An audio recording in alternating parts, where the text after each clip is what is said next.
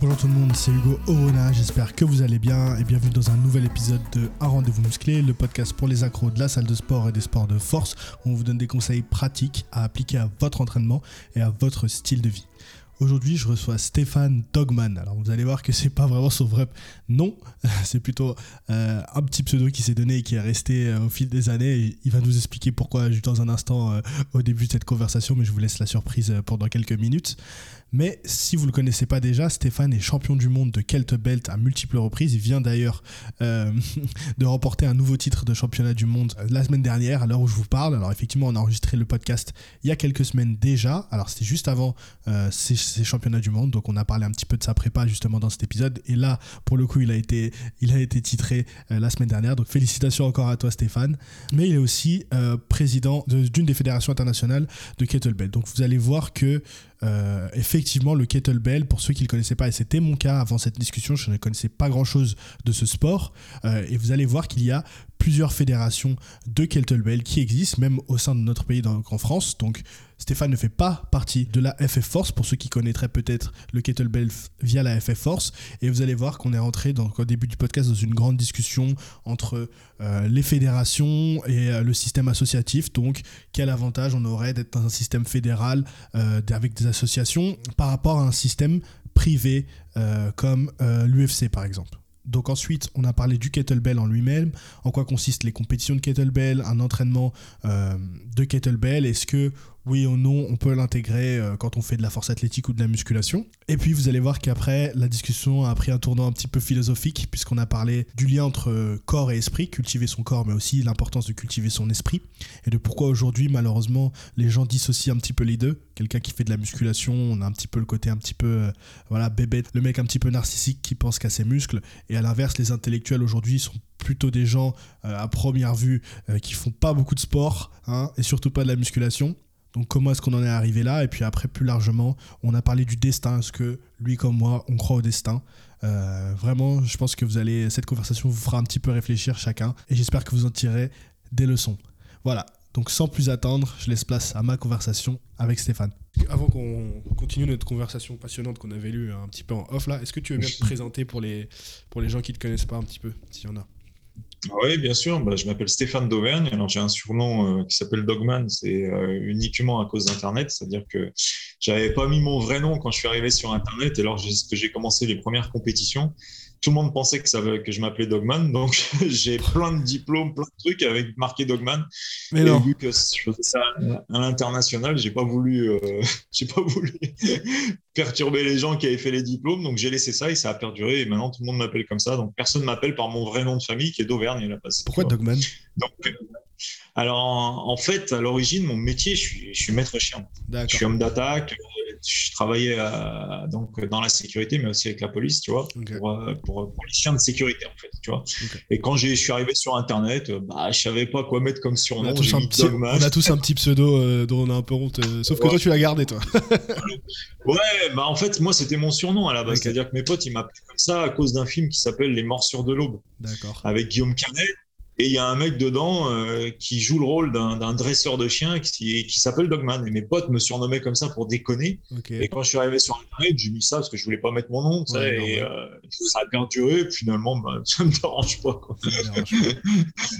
Voilà. Et donc, voilà. Donc ensuite, euh, bah, pour, te, pour te dire en gros, je suis le pionnier donc, du kettlebell sport en France. Moi, j'ai commencé en 2007 à développer l'activité. Euh, j'ai créé aussi une fédération internationale spécialisée dans certaines disciplines qui n'était pas reconnue en fait par les fédérations existantes à l'époque, qui s'appelle l'IKMF, l'International Kettlebell Marathon Fédération, et qui est aujourd'hui la troisième plus grosse fédération mondiale de kettlebell sport. Il y a beaucoup de fédérations. je, je, pense que je vais te couper un peu parce que j'ai énormément de questions et je vais faire exprès de. Je pense que la plupart des gens seront pas forcément familiers avec le kettlebell, donc je vais faire peut-être un peu exprès de poser des questions un petit peu bêtes, mais que je pense que tout le monde se pose. Du coup, il y a plusieurs fédérations internationales de kettlebell, c'est ça? Alors, euh, il y en a une qui a disparu, enfin, elle a disparu, elle existe toujours, ouais, mais en gros, il y a, on va dire, il y a quatre fédérations. Les trois plus grosses, c'est euh, l'IUKL, la WKSF et l'IKMF, donc la mine. Ce sont les trois plus grosses. Après, il y a des, des, fédérations, il y en a une qui est en train de mourir, qui s'appelle l'IGSF, il y en a une autre qui s'appelle l'IKSF, Euh, il y a l'IKFF aussi. attends, parce que je, viens de réaliser, tu, dis ça comme si c'était pas grand chose, parce que toi, c'est des trucs que tu fais tous les jours, mais tu as quand même créé une fédération internationale pour un sport. Genre, c'est quand même euh, un truc de ouf, quand même. Enfin, genre, il y a plein de gens qui sont passionnés par son, leur sport, et il y en a très peu qui vont jusqu'à créer. Alors, des fédérations pour leur pays, c'est une chose, mais alors, international, je, je pense que c'est un truc de ouf. Comment t'es du coup, comment tu as découvert le kettlebell? Parce que tu es plus qu'un passionné si tu t'es euh, engagé dans toutes ces démarches. Ouais, un peu plus qu'un passionné, ah euh, bah, en fait, c'est simple. J'ai, euh, moi, j'étais boxeur à la base. D'accord. Boxeur, voilà, on va dire régional. Hein. J'ai jamais été jusqu'au plan national, tu vois. j'ai quelques combats, mais bon, voilà, j'ai jamais cassé trois pattes à un canard. Et quand j'ai arrêté la boxe, j'avais à peu près 30 ans. Euh, moi, je voulais continuer une condition euh, physique euh, générale, mais dans l'état d'esprit du boxeur. C'est-à-dire qu'il fallait de la puissance, il fallait de l'endurance, tu vois. je voulais développer plusieurs facultés physiques. Et la musculation pure, type culturisme, ne me convenait pas. Je me faisais chier et ça me convenait pas. Donc, j'ai cherché des méthodes d'entraînement sur Internet. À l'époque, je parle de ça, c'était en 2006-2007, tu vois. J'ai découvert cet outil et puis, je me suis rendu compte, putain, les mecs, ils pouvaient s'entraîner dehors, de partout, de par sa forme, il y avait plein de possibilités pour faire des mouvements musculaires, tu vois. Euh, et, j'ai découvert que ça faisait des mouvements explosifs, donc l'explosivité pour la boxe était top. Et j'ai commencé comme ça. Tu as découvert tout simplement. Euh, dans une salle de sport? Non, non, non, j'ai euh, découvert sur Internet, ça n'existait pas à l'époque. Dans les salles de sport, il n'y a pas de kettlebell parce il n'y avait rien. Parce que maintenant, on en voit quand même euh, dans les salles de sport, tu as quand même des kettlebells un peu partout. Alors, je t'avoue que c'est un peu l'outil que j'utilise le moins, euh, mais euh, c'est vrai que tu en as quand même partout. Donc, toi, à l'époque, il n'y avait vraiment rien, tu es tombé sur une vidéo YouTube des mecs qui faisaient du kettlebell, quoi. Moi, quand j'ai commencé, il n'y avait même pas le crossfit en France. Ah Donc, c'est un peu le crossfit qui a fait amener aussi les kettlebells un peu partout, tu vois, mais il n'y avait rien. Donc, je me suis démerdé tout seul et puis j'ai cherché des formations. Donc, les premières que je trouvais, c'était en Suisse. J'allais en Suisse. Il y avait un mec en Belgique qui donnait quelques cours sur un autre style. J'ai rencontré vite fait, très rapidement, en fait, ça s'est enchaîné. J'ai rencontré un mec qui faisait la partie sportive qui était en Angleterre, qui lui m'a formé, qui m'a amené ensuite à, faire passer un, diplôme, donc là, un vrai diplôme fédéral qui est reconnu euh, à l'international, qui s'appelle le diplôme de l'IUKL. Donc, je suis certifié depuis 2009 sur ce, sur ce diplôme-là. Et, euh, et, en fait, mais en fait, moi, c'est un, si tu veux, c'est le destin, quoi. Tout s'est enchaîné en l'espace d'un an ou deux. Ah J'ai rencontré un mec en Italie qui m'a qui m'a qui m'a mis en compétition tout de suite. Euh, ma fille, elle venait de naître, je suis parti en compétition et j'ai jamais arrêté. Et tout s'est enchaîné. J'ai développé en France et est arrivé. Euh, donc je te parle de ça, tu vois, de 2017 à 2013. Et en 2013, ce qui se passe, c'est que 2012 déjà, je commence à en avoir un peu marre parce qu'on faisait des épreuves de longue durée que les autres fédérations ne reconnaissaient pas à l'époque. D'accord. Et on se disait, bah, attends, on fait, des, on fait des compétitions, il y, a des, il y a des gens de tous les pays, mais ils veulent pas nous donner le titre euh, champion du monde ou champion d'Europe. Ah, attends, avant, petite euh, pause, avant de continuer, en quoi ça consiste? Parce que je pense que pas tout le monde le sait, une euh, compétition de kettlebell. Du coup. Alors, une compétition peut-être à l'époque et maintenant si ça a changé, du coup. Non, non, ça n'a pas changé. c'est un hybride en fait. C'est-à-dire que tu vas faire un mélange des mouvements d'haltérophilie, donc arracher, jeter, et d'endurance. C'est-à-dire que nous, on ne cherche pas à lever les charges les plus lourdes, puisqu'on a des poids qui sont déterminés en fonction de nos âges. D'accord? Ah, c'est intéressant. On a des... Les poids sont déterminés en fonction des âges.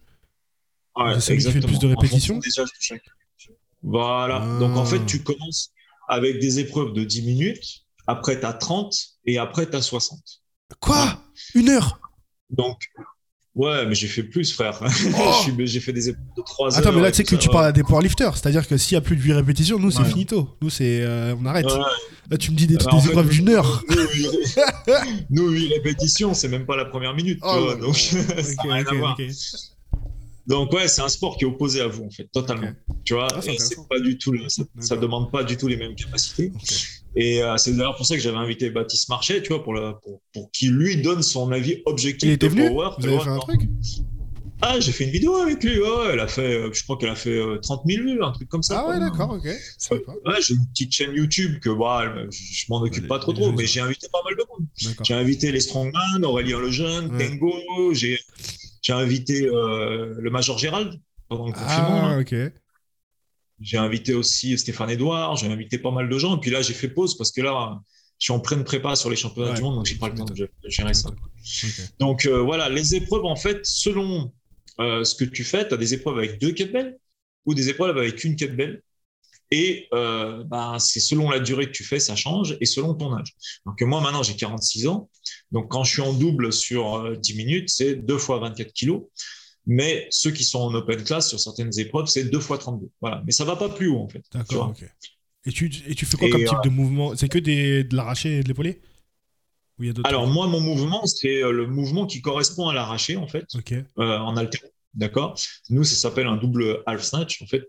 Mais par contre, on ne repose pas au sol. Donc la charge, on la garde en permanence sur nous, ce qu'on appelle une position de rack. C'est-à-dire comme ça. Ok. À chaque fois, on descend, on arrache, on remonte. voilà. Ok, il n'y a pas de repos. Donc, euh, bah, en fait, le repos, c'est ta position ok. Voilà.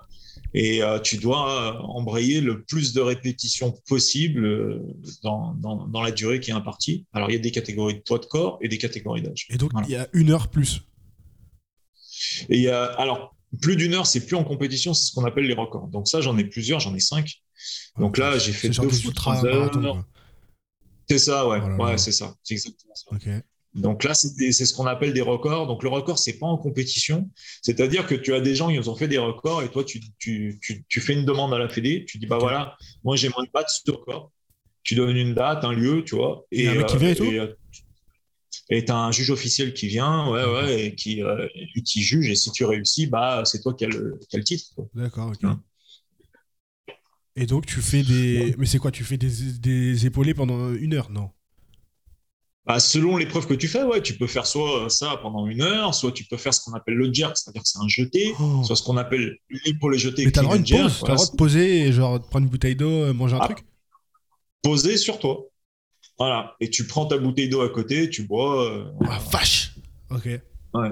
Ah ouais, putain. Voilà. Donc, euh, donc ouais, c'est totalement différent de, de, ce que vous faites vous. Après, nous, ce qu'on fait, vous pouvez pas le faire, mais vice versa, nous on peut pas faire ce que vous faites. Hein. Euh, c'est des filières euh, différentes. ouais, c'est intéressant. Du coup, c'est super. Ok, du coup, alors. Ça, c'est le sport. Je pense que revenons sur euh, ce que tu disais un petit peu sur sur les fédérations et tout ton parcours. Donc là, je pense que les gens ont bien compris à quoi ça ressemble le kettlebell. Du coup. Donc après, moi, j'ai été trois fois champion du monde, quatre fois champion d'Europe, quatre fois de Champion du monde dans ta fédé que tu as créé ou au début tu as commencé Ouais, dans ma? Fédé. Alors attention, je précise, c'est pas parce que j'ai créé la Fédé que je suis favorisé. Au contraire, hein, je suis la cible de tout le monde. Hein. C'est-à-dire que euh, c'est moi, moi en fait, quand je monte sur la plateforme, je sais que le juge il va être pire qu'avec moi qu'avec les autres. Tu vois ce que je veux dire? Donc euh, les barèmes, non, parce que ça je le précise tout le temps, parce que quand, euh, en fait, si tu veux, quand on reçoit les diplômes bah, il y a mon nom dessus. Donc, quand moi, je reçois mon diplôme, bah, forcément, président, c'est mon nom. Donc, des fois, euh, j'ai des petites moqueries, ouais, il se fait ses propres diplômes. Non, ça marche pas comme ça. Il y a un bureau directeur, il y a, il y a des juges officiels. Et euh, c'est pas moi qui, euh, qui, décide de tout ça, tu vois. Donc, euh, moi, j'ai créé tout ça, mais j'ai donné des responsabilités à des gens. Et euh, là-dessus, j'ai pas mon mot à dire sur le travail des juges. Tu vois ce que je veux dire parenthèse, euh, sur, parenthèse dans la parenthèse sur les juges. Est-ce que vous avez aussi des règles comme nous, genre euh, la depth au squat Quand tu dois faire un, si tu dois faire un, arraché ou un, j'en sais rien, tu dois descendre un petit peu. T'as une descente limitée ou ou t'as une parallèle à atteindre Alors, on n'a pas une descente limitée. Par contre, nous, ça se passe tout au-dessus de la tête. C'est ce qu'on appelle la fixation. C'est-à-dire que nous, lorsque ça arrive en haut, contrairement au crossfit, tu vois, où il monte, il redescend. Nous, on demande ce qu'on appelle un contrôle de la charge. Donc, comme en altéro, tu dois arriver en haut, tu dois rester un certain temps, tu vois. Et on doit absolument pas voir euh, les kettlebells qui bougent, un bras qui bouge, une instabilité. Parce que si on voit qu'il y a quelque chose qui bouge, ça veut dire que tu ne contrôles pas la charge, donc on ne valide pas la répétition. Donc ce serait comme la pause pour nous au bench. Ok, mais vous, c'est au-dessus de la tête. Voilà. D'accord. Voilà, voilà, exactement. Et en fait, ça, c'est ce qu'il y a de plus dur. Parce que tu peux monter au-dessus de la tête de manière n'importe comment dégueulasse et redescendre, tu vois. Avec la fatigue, bah, tu montes un peu moins haut, tu fixes moins. Mais quand il faut fixer, bah là, il faut un contrôle total de la charge. Et c'est ce qui fait que des fois, on perd des répétitions parce que justement, avec la fatigue, tu vois, il y a une kettlebell peut-être qui va pas arriver en même temps que l'autre, et bah, c'est pas compté, tu vois. Donc, là, sur une heure, tu as un juge qui est posé à côté de toi et qui te dit chaque que fixer pendant toutes les répétitions et tout. Ah putain, la vache, ok. le, travail du juge, c'est compliqué. Et ils se relaient entre eux? Non, c'est tout le temps le même juge? Quand c'est une heure, c'est le même juge. Quand c'est plus d'une heure, c'est des juges qui se relayent. Mais alors justement là-dessus, on est en train de travailler avec la fédération internationale sur un système informatique qui va fixer, qui va permettre de, faire de l'analyse la, d'image et qui va un logiciel qui va lui fixer en fait avec un temps précis et il va prendre, boum, la répétition si elle est bonne ou pas, ce qui va remplacer le travail des juges. ouais, parce que j'imagine que ça doit être un frein quand même. Donc quand tu organises une compétition, tu dis, ouais, il y a un mec qui doit rester là pendant une heure. Euh. Bah, ils sont payés, les juges, hein. attention, ils sont payés 10 euros de Ok. Ok. Bon, c'est déjà, ok, c'est déjà ça. J'imagine chez nous, ils sont pas payés. Ils les juges. Hein. Ouais, ouais, quand les, les, juges, ils me coûtent un billet. Hein. Mais c'est normal. C'est super ingrat à faire. Donc, c'est pour ça que là, on travaille sur un logiciel de d'analyse d'image qui va remplacer le travail des juges par rapport à ça. C'est qui qui bosse sur ça, euh, faire le logiciel? J'ai un codeur qui travaille pour moi et qui est mon secrétaire maintenant à la fédération qui, qui, a créé une application récemment et il bosse dessus. Ça va pas être et évident, ça, ça va changer Ah, ça c'est un vrai boulot, ça. ça c'est un boulot de fou. Donc il m'a dit oh, laisse-moi un an, euh, vraiment le, temps que de voir qu'il n'y a pas d'erreur. On va faire les premiers tests d'ailleurs au mois de février là, avec son application. 26 euh, février, on fait les premiers tests voir si ça fonctionne bien. Ok. Ça, ça va nous faire une, énorme avancée technologique. Parce que le problème des, le problème des juges, c'est un problème récurrent. Les, juges, une heure, ils sont claqués. Quoi. Et puis tu peux pas enchaîner. Quoi. Même après une fois que tu as fait ton heure, tu es cuit pour la journée. Quoi, non? Bah, disons que, ouais, après, disons que les juges, il faut dire une chose, c'est que c'est des athlètes aussi. Donc, en ils font leur boulot d'athlète, ils font leur boulot de ah juge. ils ont ils en ont marre. Et puis tu manques de vigilance des fois, donc tu peux rater une répétition ou en valider une qui est pas bonne et ça crée polémique. Alors que si c'est euh, l'ordinateur qui décide, il n'y a pas de polémique. L'ordinateur il se trompe pas. Il juste à vérifier qu'il tombe pas en panne, quoi, l'ordinateur. je vois. Ok, d'accord. Bon, alors retour sur euh, au moment où tu as créé ta, la, fédération, du coup. Mmh. Donc en 2013, si tu veux, 2012-2013, euh, on, on me donnait pas en fait la possibilité de, faire des championnats du monde et il y avait beaucoup de demandes. Donc moi j'avais un contact en Biélorussie euh, qui, qui, était une pointure à l'époque, une légende qui s'appelle Sergei Maskevich.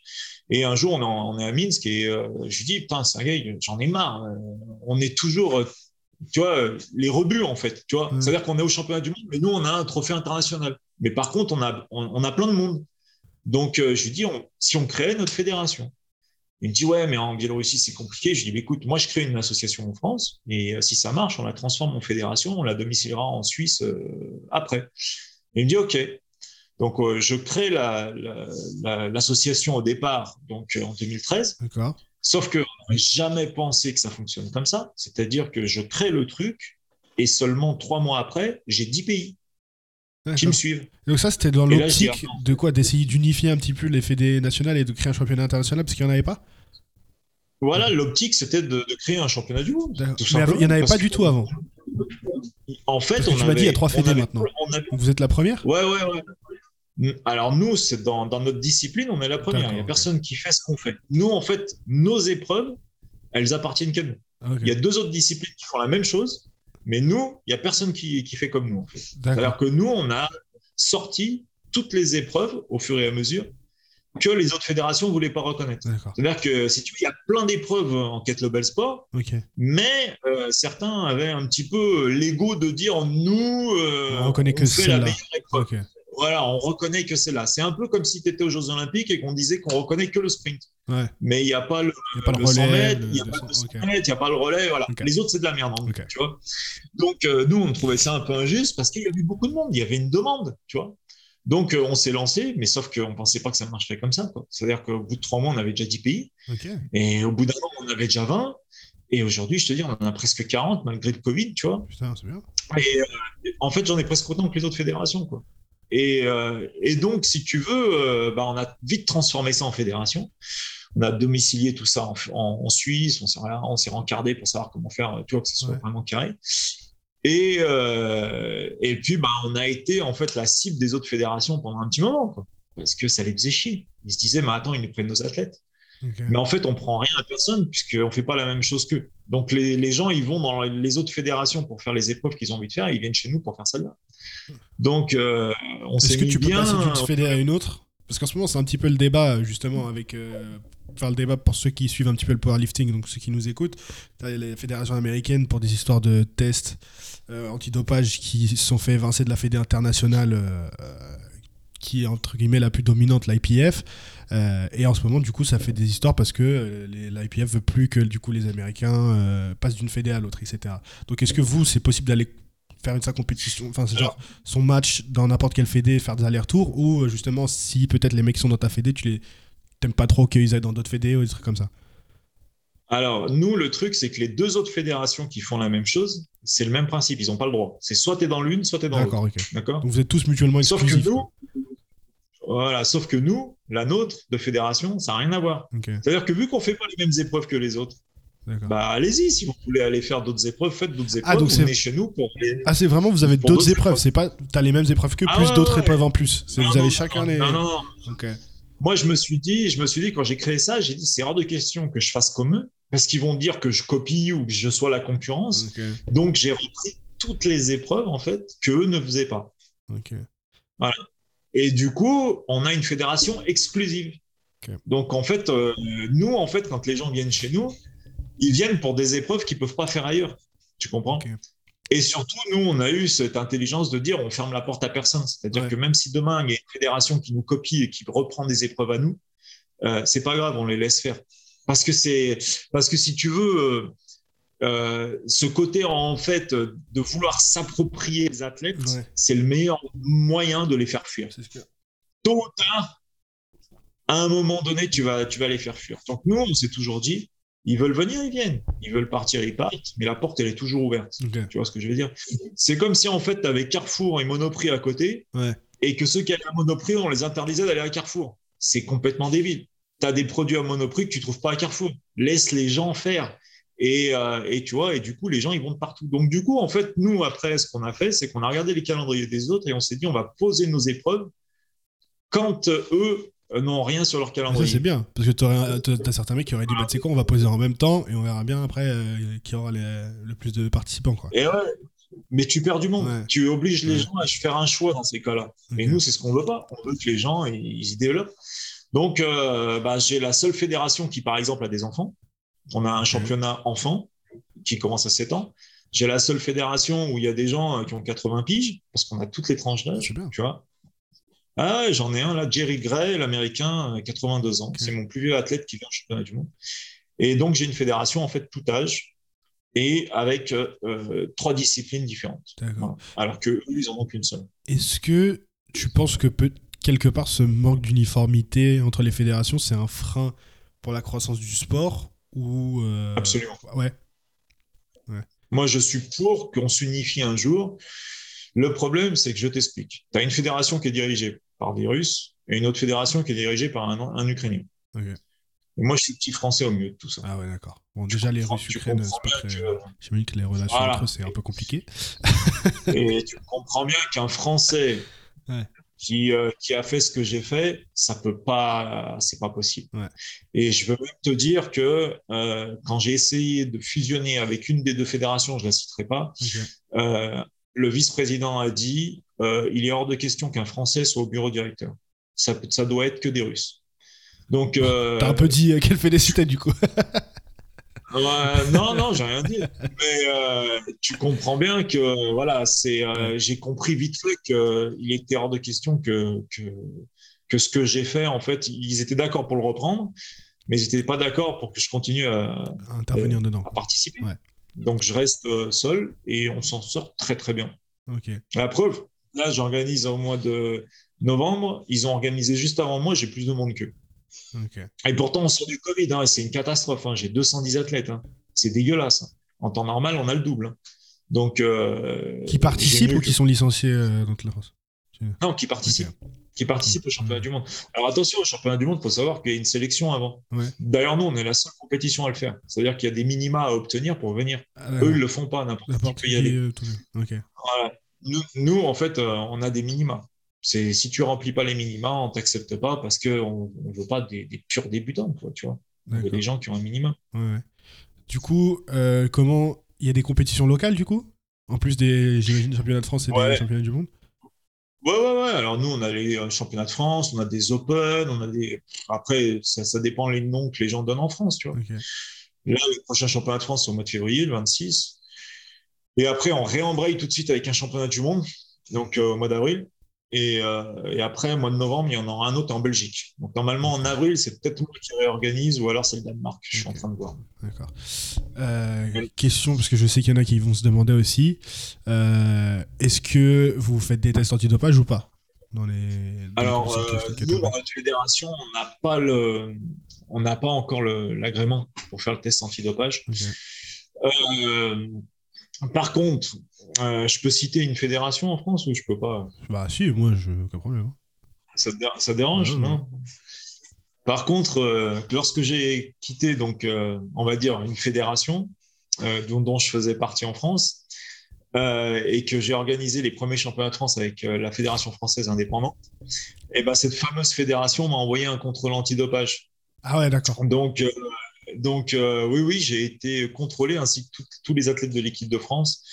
en France. Mais tu es sûr que c'est eux qui, l'ont, qui te l'ont envoyé ou ah ah Parce qu'en fait, il y avait deux, il y avait deux, de, comment dire, deux contrôleurs et il y en a un, il a vu notre dégoût et tout ça. Et quand je prenais un café, euh, il est venu vers moi et il m'a lâché le morceau. Ah, Donc, euh, après, de toute façon, la Ligue antidopage nous l'a dit. Parce que quand tu fais un contrôle antidopage, tu es sur des listes. Hein.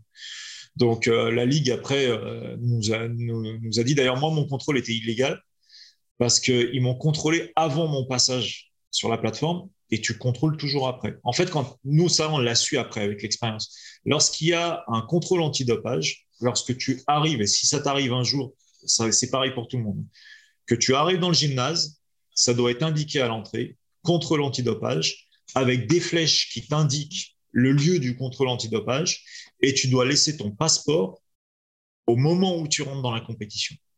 Et tu es contrôlé après ton passage uniquement. Moi, ça ne s'est pas passé comme ça. Il n'y avait rien d'indiqué. J'étais en train de m'échauffer et la Ligue antidopage est venue me chercher.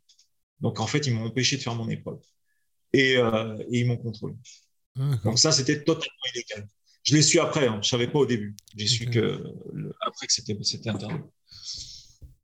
Donc euh, oui, j'ai déjà été contrôlé. Et c'est un but d'avoir l'agrément pour, euh, pour avoir les tests antidopage dans la Fédé ou? Ouais, ça serait bien. ça serait bien. Ça serait bien. Ça serait quand même pas mal. Après, j'ai une philosophie euh, de plus en plus, enfin une philosophie, une idée de plus en plus qui, me trotte dans la tête.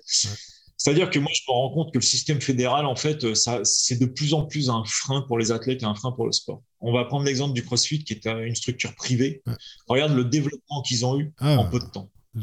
D'accord? Regarde l'UFC. C'est ce que j'allais dire. L'UFC, c'est un peu le meilleur modèle. Euh, c'est pareil, c'est la même, c'est le même fonctionnement. Et moi, en fait, euh, de plus en plus, je pense à transformer ma fédération en structure professionnelle privée afin de payer les athlètes et afin justement qu'on suive ce modèle-là qui, pour moi, est l'avenir du sport. Parce qu'aujourd'hui, on parle encore des Jeux Olympiques, mais quand tu sais qu'aux Jeux Olympiques, 80% euh, des Français étaient sous le seuil de pauvreté quand ils y sont allés, ils touchent que dalle. Ils s'entraînent comme des tarés. Il y en a, ils n'ont même pas les moyens de s'acheter leurs vêtements je veux dire, et puis les Jeux Olympiques, excuse-moi, c'est un rêve des années 80. Quoi. Tu vois, j'ai beau avoir 46 ans et pas être tout jeune, mais aujourd'hui, les jeunes, ils regardent quoi? Ils s'en foutent des Jeux Olympiques. Tu vois, ils vont regarder l'UFC, ils vont regarder le CrossFit parce que. Je ne dirais pas que les jeunes s'en foutent de, de, de l'Olympique. Déjà, le fait que ce soit tous les 4 ans, bon, tu as, juste l'intérêt pendant une période et, euh, et, après ça retombe. donc indirectement, quand ça arrive, les gens sont plus concentrés. Et c'est vrai que par contre, aux Jeux Olympiques, tu as des disciplines reines que tout le monde regarde, des disciplines qui sont complètement oubliées. ça c'est vrai. Et je suis d'accord que pour le travail au niveau des athlètes, euh, pour les sacrifices qu'ils font, le travail qu'il faut faire chaque année, etc., pour une reconnaissance qui est parfois... Euh, alors évidemment, je pense que tu es, pardon, es content euh, de faire une compétition sous le maillot de l'équipe de France et de rapporter une médaille pour ton pays, parce que c'est une fierté de représenter ton pays. Mais la reconnaissance après derrière et le soutien en plus financier, comme tu disais derrière, ne suit pas pour la plupart des, des sports. Et c'est vrai, effectivement. Après, le truc, c'est que j'allais dire, pour le côté. L'UFC, c'est qu'en fait, il y a des sous aussi dedans. Le, système fédéral te permet de toucher des subventions dans pour des petits sports, etc. Et tout, qui, je pense, sont vitales au développement du sport. Si tu commençais Quelle subvention? Bah, Dis-moi des subventions. Est-ce que, est que la FF Force t'a subventionné une seule fois? Ah, Personnellement, moi, non. Après, je suis peut-être pas la personne à qui il faut parler demande, pour euh, demande l'équipe de France, parce que bah, moi j'y étais, hein, donc je sais comment ça se fonctionne. Il y a eu une année, donc c'était en 2015 ou 2016, ils sont partis, il y avait plus de représentants, donc de gens du bureau, que d'athlètes. Il y avait deux athlètes. D'accord? Il faut savoir qu'ils ne subventionnent pas les vétérans parce qu'ils estiment que les vétérans, euh, bah, ça vaut pas le coup. Euh, ils subventionnent les jeunes, mais attention, les jeunes, c'est très sélectif. Donc, euh, il y en a, je sais pas combien d'équipes de France, on a peut-être un ou deux qui est subventionné. Donc, c'est faux tout ça. Ça, c'est ça justement, c'est cette chose sur laquelle je veux combattre. C'est qu'aujourd'hui, les fédérations, elles vous disent on va vous aider, on va vous subventionner. Non, non, non, non, ça c'est totalement faux. Il y a très peu de gens qui sont subventionnés. Le statut d'athlète de haut niveau, et même dans les gros sports, il y en a très peu qui l'ont, tu vois. Et là, on passe de la force athlétique, qui n'est pas un gros sport, mais va dans le judo, va dans le, football ou mm. les, gros trucs. Là, il y a un peu plus de pognon. Donc, effectivement, quand tu arrives à un certain niveau, tu es payé. Mais tous les sports de force en France, c'est pin-up. Ça, je te garantis que c'est faux. C'est faux. Si on passe en système professionnel et que moi je te dis, bah, tu viens faire une compétition, si tu gagnes, tu as 1000 balles à gagner. Mais qui va les payer Tu réfléchis. Ça serait la structure professionnelle. À partir du moment où tu rentres dans un cadre professionnel, tu as de l'argent, tu bénéficies de beaucoup plus d'argent parce que tu as droit aux sponsors, tu as droit de faire du marketing, tu as droit de faire ce que tu veux. Tu as droit à tout ça avec le cadre fédéral? Non, tu pas le droit. Tu dois avoir les sponsors. Les sponsors aujourd'hui, c'est ton sponsor personnel que tu auras. Ça sera jamais un sponsor fédéral. Parce que après, encore une fois, je, ne suis pas du tout dans le milieu fédéral. Je veux pas me faire l'avocat de la FF Force, etc. Et tout. Et je suis pas non plus euh, quelqu'un qui a créé une association, donc j'y connais pas forcément grand chose. Mais ce que je vois, c'est que, par exemple, les compétitions en FF Force en force athlétique, en tout cas, elles sont sponsorisées par Nutrimuscle entre autres, et t'as plein d'autres marques qui euh, offrent des trucs. Et euh, alors après, en général, c'est pas forcément des trucs financiers. Hein, on t'offre un paquet de protéines ou des fringues, ou des trucs comme ça, tu vois. Mais il y a un sponsor. Mais euh, moi, je te parle de sponsor financier, pas de te donner un paquet de gâteaux ou un truc comme ça. mais le, le cadre fédéral t'empêche pas du coup d'avoir un sponsor. Après, c'est l'arrangement que tu as avec le sponsor qui fait que soit on te donne de l'argent, soit on te donne un paquet de gâteaux. Voilà, mais c'est toi qui dois le trouver, ton sponsor. Ah oui, c'est clair. Ça sera jamais la fédération. Mais ce sera pareil si tu fais euh, une, une fédé privée, tu vois ce que je veux dire? Enfin, pas une fédé privée, ah un, un, truc, un, une, une enfin, un organisme privé. Tu sais toi-même qui va devoir aller démarcher les sponsors. Ah, mais non, mais ça, pour la démarche, on est d'accord. Mais tu le démarches pour euh, l'entreprise privée. Regarde de CrossFit. Quand ils ont eu Reebok qui est arrivé, tu as eu vente de vêtements, produits, euh, diététiques, chaussures, matériel, hmm. tout est arrivé. Hmm. Tout cet argent que tu vends et que tu vends aux gens, ça repart aussi à CrossFit, pas seulement à Reebok. Tu vois ce que je veux dire? Hmm. CrossFit étant une marque touche de l'argent, cet argent permet de payer les compétiteurs. Et un compétiteur maintenant en CrossFit, je crois qu'il est payé euh, même avant le niveau national. Hein. Je crois que même à niveau régional, tu touches des billets. Et ça marche également dans le street, euh, alors je vais pas dire de bêtises, c'est pas le street workout, mais il y a un truc euh, street où ils font du poids de corps, là, ils font des max de reps. Maintenant, ils touchent des, ils touchent des sous parce que c'est privé, ça aussi. D'accord. Tu vois? Et, et, le cadre fédéral, jamais tu auras ça. Parce que la fédération, l'objectif de la fédération, c'est d'engranger du pognon au maximum, tu vois, et de le redistribuer bah, dans la fédération pour, je te dirais, pour certaines choses que je peux pas dire, mais voilà.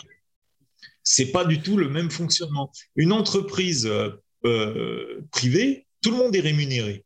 Mais c'est un business. Donc, si tu veux faire du business, bah, voilà, il faut attirer du monde, il faut faire de la com, il faut faire des, produits dérivés, il faut vendre, etc. Donc, il y a tout ce côté marketing autour. Mais ça te donne la possibilité, comme un CrossFit, bah, de payer tes athlètes. Tu vois, nous, l'idée, et ça, je pense qu'on va le mettre en place en 2024, on ne peut pas mettre des grosses sommes, hein, d'accord? Mais on va avoir un budget. On a, pensé que 500 euros, c'était possible, tu vois? Donc, on s'est dit, on va faire une roulette en début d'année, avant les championnats du monde. On va faire une roulette, tirer dans un premier temps une épreuve. On sort une épreuve, on fait une roulette, on tire la catégorie de poids, tu vois? On fait pareil homme-femme et on va dire, bon, bah voilà, il y a 500 euros chez les hommes, 500 euros chez les femmes. Pour cette épreuve, celui qui gagnera. Il faut te dire un truc, c'est que 500 euros, par exemple, pour un Ukrainien qui vient, son salaire moyen, c'est 200 euros. Tu lui donnes 500 euros pour gagner. Les mecs, même s'ils font pas ce sport, ils vont venir. Ils vont essayer, tu vois. Et là, ça développe le sport. Mais ce que je veux te dire, c'est que je suis d'accord qu'effectivement, euh, tu as peut-être plus de potentiel avec euh, un système privé. Dans le truc, c'est que après, il faut aussi avoir une certaine base. Tu vois, il faut pas faire croire que euh, alors je dis pas que c'est ce que tu as dit, mais je pense qu'il y a certaines personnes qui vont l'entendre, qui vont se dire ah putain pourquoi on n'est pas en système privé? Euh, C'est sûr que ça marcherait plus et on serait payé. Si par exemple, j'imagine les gens qui font du Quidditch, tu vois ce qu'ils imaginent, n'importe quel sport euh, un petit peu farfelu. C'est un truc d'Harry Potter, c'est un truc de, geek un petit peu. Ah, mais n'importe quel sport un petit peu farfelu, tu vois, qui dit ok maintenant on va faire, on n'a pas de fédération nationale ou internationale, on va faire notre truc privé. Et, ils vont pas ils vont pas avoir de sous dès le début tu vois ce que je veux dire? Tout ça ça vient avec le fait plus tu as des licenciés plus après tu peux faire appliquer tout ce que tu dis au niveau du marketing et attirer des marques les marques elles vont pas juste te donner de l'argent pour te donner de l'argent. Elles te donnent de l'argent si tu as des licenciés des gens qui viennent à tes événements ce Exactement. donc quelque part je me dis que enfin ça pour juste dire balancer un petit peu le l'idée que le système fédéral n'a pas que des inconvénients, tu vois ce que je veux dire? Le fait ah d'agglomérer tous les sports. oui, je sais, c'est pas ce que tu dis aussi, mais je veux aussi que les gens se rendent compte qu'il y a des avantages et des inconvénients dans les deux systèmes, tu vois ce que je veux dire? Le fait d'être bah, lié à, je pense que le fait d'être lié à l'IPF pour la force athlétique, le fait de devoir payer les contrôles antidopage, etc. et tout, qu'on est aussi la seule fédé qui paye aussi le voyage pour comme tu l'as dit, certains de ces athlètes un maximum, je sais qu'ils font des efforts là-dessus, etc. C'est des plus que les autres fédérations, par exemple aux États-Unis, des trucs comme ça et tout, non pas. C'est eux les mêmes athlètes qui payent de leur poche le voyage, etc. et tout. Donc après, il faut faire la basse entre peut-être que tu vas à une compétition, tu vas rapporter 1000 dollars, mais si tu payes ton billet d'avion, tu payes ton hôtel, tu payes ta bouffe là-dessus, plus tous tes entraînements, les trucs que tu as eu, euh, est-ce que au final les 1000 euros, euh, quand tu fais le décompte, euh, est-ce que ça s'équilibre ou pas, tu vois? C'est tous ces trucs-là aussi qui fait que, la Force qui va te donner 200 euros, ça va te payer tout ce que tu fais de tes ventes Non, c'est Pas pour tout le monde, mais après. Ah, effectivement, pour ceux qui ont le statut de, de, professionnel, je sais qu'en tout cas, ils mettent des trucs en place pour. ils ont le Krebs, où ils essayent d'accueillir des gens, où ils font des stages, où ils te logent gratuitement. Tu vois, tout ce genre de trucs que tu n'auras pas forcément dans une truc. Euh, ouais, ouais, ouais. Ils font ça gratuitement pour, les, euh, pour certains athlètes. Mais ce genre de truc, tu n'auras pas dans les, dans les trucs privés. Alors après, tu as l'UFC, effectivement, qui, fait, euh, qui ont leur centre d'entraînement, etc. Les combattants peuvent y aller, etc. Après, je pense que c'est un but dans lequel il faut tendre, tu vois. Je sais pas s'il y a un système meilleur que l'autre. Je pense que le fait d'avoir un truc fédéral au niveau national, ça permet aussi d'unifier le sport quelque part, plutôt que d'avoir plein de trucs privés. L'avantage de l'UFC, c'est qu'en fait, ils sont, ils sont arrivés à un point où ils sont tellement gros qu'ils ont le monopole ce que je veux dire Donc même si tu as le Bellator et les trucs comme ça, le goal de tous les athlètes, euh, au final, c'est d'aller à l'UFC. Alors que, mais par exemple, tu vois la ah, boxe toi-même tu connais la boxe où il n'y a pas vraiment de fédé qui a le monopole, tout le monde va un peu partout, c'est la merde, on peut pas faire rencontrer les gens qu'on veut. au final, la boxe, elle est un petit peu en, désuétude. Ça me fait penser un petit peu, on a eu ce débat avec euh, Baptiste Marché. Mais euh, du coup, c'est, tu vois, c'est un compromis entre est-ce qu'on unifie le sport pour que le sport grossisse ou est-ce qu'on privilégie le côté business, on veut rémunérer les pratiquants, etc. et tout qui fait aussi grossir le sport, mais quelque part, si au final il n'y a pas une fédé qui prend le pas sur l'autre, au final on cannibalise un petit peu la, compétition, tu vois ce que je veux dire? Alors moi, je suis d'accord avec toi qu'il faut unifier les choses. D'accord? Malheureusement, c'est pas possible. C'est une question d'ego. ça, c'est impossible. Les gens, ils vont toujours. Tu sais, il faut savoir une chose, c'est que tout le monde veut être le roi. Hein, tu vois, donc euh, quand tu euh, as, trois, as trois fédérations qui doivent s'unifier, il y en aura forcément une, mm. forcément une qui va, qui va devoir faire le dos rond. Tu vois mm. Euh, le problème, c'est que personne ne veut faire le dos rond. comment tu veux que ça fonctionne? Ensuite, parlons des strongman. Les strongman, on leur a proposé de rentrer à la FF Force. Ils ont dit jamais de la vie. Nous, on est une structure professionnelle privée, on gagne des pions à aller faire les compétitions. Pourquoi on va y aller? Jamais de la vie. Tu vois ce que je veux dire? C'est-à-dire qu'il faut, il, faut, il faut aussi voir ce côté-là. C'est-à-dire que l'aspect fédéral, à la base, est une très bonne chose. Moi, je pense que tout doit commencer par ça. Le problème, c'est le fonctionnement fédéral qui commence à merder. C'est qu'à un moment donné, quand tu privilégies une personne sur toute une fédération pour aller faire une compétition, c'est pas normal. Tu comprends? C'est-à-dire qu'il faut savoir aussi que euh, là, j'accuse personne, hein, mais ça arrive de partout. Il faut savoir aussi qu'il y a des dirigeants qui vont privilégier une personne parce qu'ils la préfèrent et qui vont bloquer d'autres personnes parce que ces personnes-là, bah, les dernières élections, ils n'ont pas voté pour lui. Oui. Tu vois, après, il y, a ça aussi. Ça, je, suis complètement d'accord, mais ça peut exister dans le système privé. Tu vois, Dana White, c'est le premier à faire un bah truc comme ça, à privilégier des, des gens ah euh, euh, par rapport à d'autres. Tu vois ce que je veux dire? Ça, t'es pas à l'abri de partout, euh, peu importe le système, t'auras un truc comme ça, quoi. C'est vrai aussi. Maintenant, à partir du moment où tu mets un billet sur des épreuves et que les gens, ils ont des épreuves à gagner, ah, là, tu privilégies personne, hein. c'est le meilleur qui gagne, mm. tu vois ce que je veux dire. Mm. Et puis, je suis désolé, c'est une récompense pour les gens. on est tous des amateurs, que ce soit la FF Force, que ce soit en force athlétique, strongman, kettlebell sport, ce que tu veux, on est tous des amateurs. Nous, moi, moi, je suis obligé de faire des formations à, l'utilisation des kettlebells pour apprendre les gens à utiliser les kettlebells. Pour pouvoir gagner de l'argent, pour pouvoir payer mes voyages, payer les voyages de mes athlètes. Si je fais pas ça, je pars pas, j'arrête. Donc, euh, tous ces efforts, quand tu dois dépenser 600 à 800 euros de, de, voyage pour partir à l'étranger, tu payes ton inscription, 80 balles d'inscription pour une épreuve, tout au long de l'année, tu t'es entraîné, tu arrives, euh, tu gagnes une médaille. Bah, tu es content, tu as gagné une médaille. Mais tous ces efforts qui sont fournis, et il y a plein de gens qui mériteraient de gagner un billet au moins pour, bah, tu rembourses ton billet d'avion, tout simplement. Tu vois ce que je veux dire? Tu as ta médaille, tu as remboursé ton billet d'avion. Tu te dis, bah, tu vois, la prochaine fois, j'ai encore un peu d'argent parce que là, j'ai remboursé mon billet d'avion, je peux repartir. Hmm. Il y a des gens, ils peuvent pas partir parce que financièrement, c'est pas possible alors qu'ils sont très bons. Tu vois?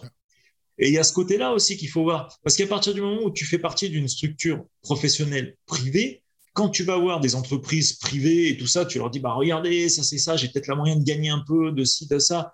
Tu sais, des fois, les gens, ils réfléchissent un peu plus. Tu vois, ils se disent, bah, tiens, on va t'aider parce que, tu vois. Et, et je pense que, voilà. Après, encore une fois, c'est un raisonnement personnel et ça engage que moi. Je dis pas que j'ai la vérité. Mm. Mais je pense qu'il faut tendre de plus en plus aux structures professionnelles privées dans un cadre bien précis, hein, attention, qui valorise les athlètes, qui leur permet de pouvoir gagner un billet et euh, de rembourser un petit peu tous leurs efforts parce qu'on est tous des amateurs, tu vois. Hmm. Tu vois ce que je veux dire ah C'est ça qu'il faut voir. Parce que privilégier un ou deux mecs euh, dans une fédération qui comporte 3000 licenciés, voilà quoi. Tu vois, c'est malheureux. Mais c'est valable dans plein de fédérations. Hein. Attention, je ne suis pas en train d'attaquer la FF Force, hein. c'est hmm. valable dans plein d'endroits. Tu vois Alors que tu donnes la porte ouverte à tout le monde.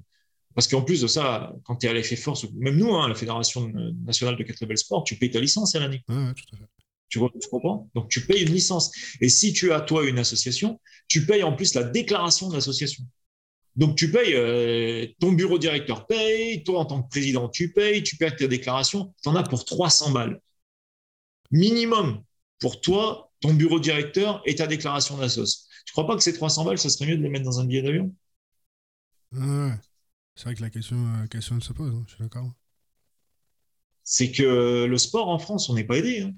Moi, je vais dans tous les pays du monde, ils leur payent les voyages. C'est l'État qui paye les voyages. Tu vois Nous, on nous paye que dalle. Nous, on doit travailler comme des malades, on doit rentrer de l'argent, on le réinvestit et en plus, si tu perds, tu as claqué 800 euros et tu perds. Tu vois Donc, il euh, faut être passionné, mec. Il hein. faut être très, très passionné. Donc, moi, je, moi, je suis athlète et je suis président. Donc, si tu veux, j'ai les deux, deux casquettes. Voilà. Et je me dis, eh ben, il faudrait peut-être tendre à ça. Parce que, euh, ben voilà, pour que les gens euh, ils se disent, bah, je vais continuer. Moi, un, compétiteur chez moi, l'espérance de vie, c'est 5 ans. Après, financièrement, il assure plus. Il peut plus. Tu vois, s'il voit qu'il perd une fois ou deux et qu'il il en a marre. Tu vois, c'est compliqué. Hein. c'est très, très compliqué. Après, c'est voilà, c'est mon idée pour, pour l'avenir. Ah ça, s'entend, ça s'entend. Si on parle un peu plus euh, entraînement maintenant, comment ça, se, ça se passe euh, Toi, du, coup, toi qui t'entraînes pour les championnats du monde, à quoi ressemble ta prépa? Combien de fois tu t'entraînes par semaine? Quel genre d'exo tu fais? Est-ce que tu fais de la muscu en plus du kettlebell? Ou est-ce que tu fais uniquement du kettlebell? Comment ça, comment ça se passe? Alors, la, prépa, je t'apprends rien, hein, c'est propre à chacun. Moi, euh, j'ai un travail à côté de nuit, donc euh, c'est compliqué de pouvoir m'entraîner plus de 4 fois par semaine, 4-5 fois, on va dire 4 fois et demi, tu vois. J'ai euh, deux séances spécifiques à la discipline et deux séances de PPG, donc avec des barres, des haltères pour le renfort musculaire. D'accord. Donc, en gros, c'est ça et c'est 4 jours d'affilée. Ok. 4 jours d'affilée, tu prends un day off, 4 jours d'affilée, tu prends un day off? Voilà. Ok quatre jours d'affilée, repos. Et... Euh, alors, des fois, je coupe un peu, je, rajoute un peu de, de gainage, d'abdos, poids de corps, tu vois, quand j'ai un peu la pêche, tu vois.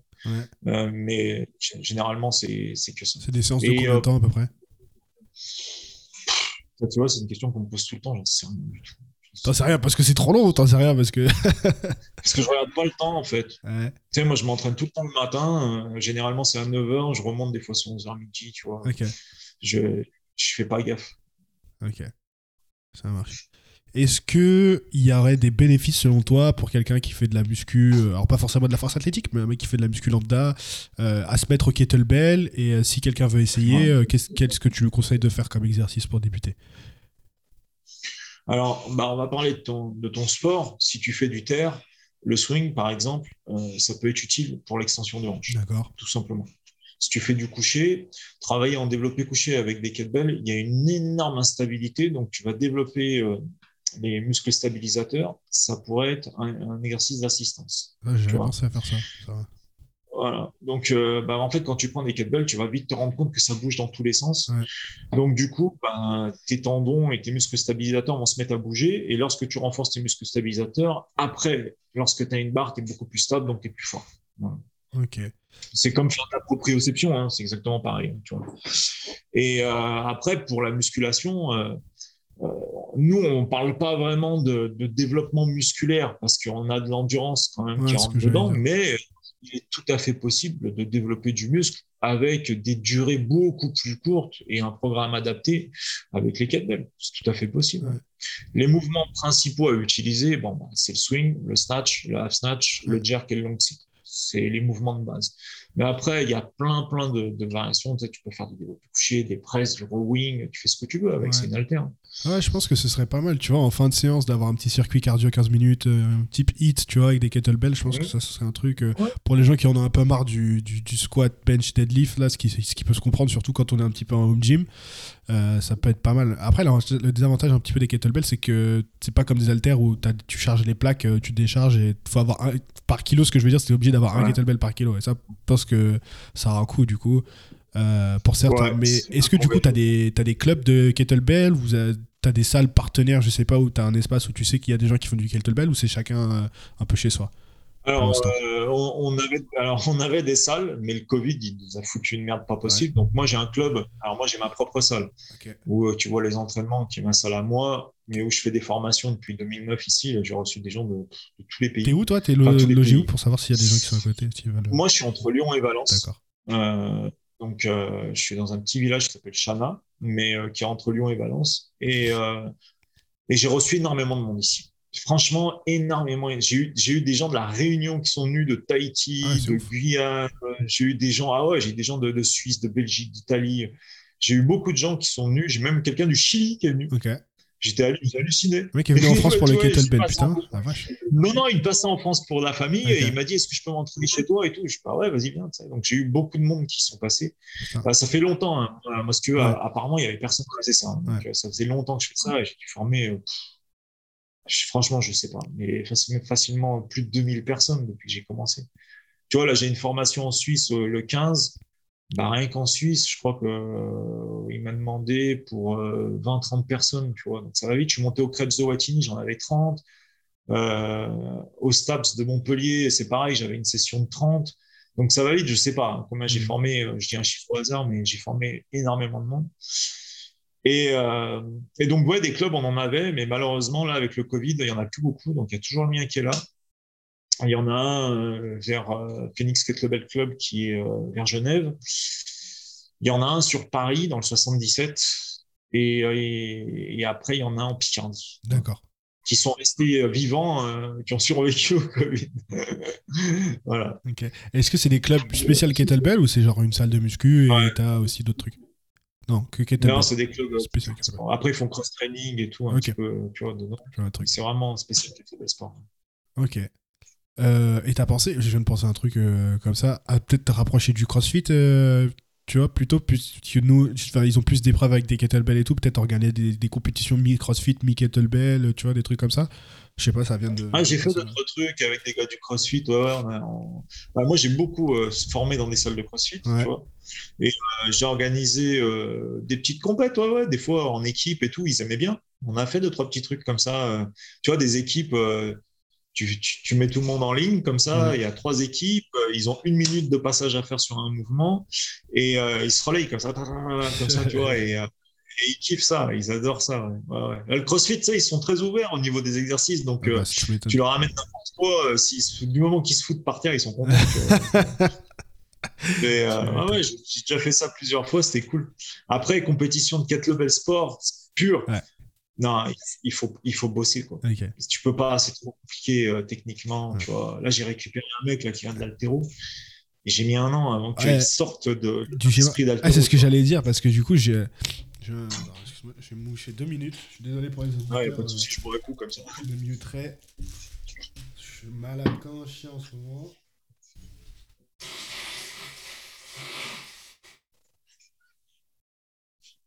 Voilà.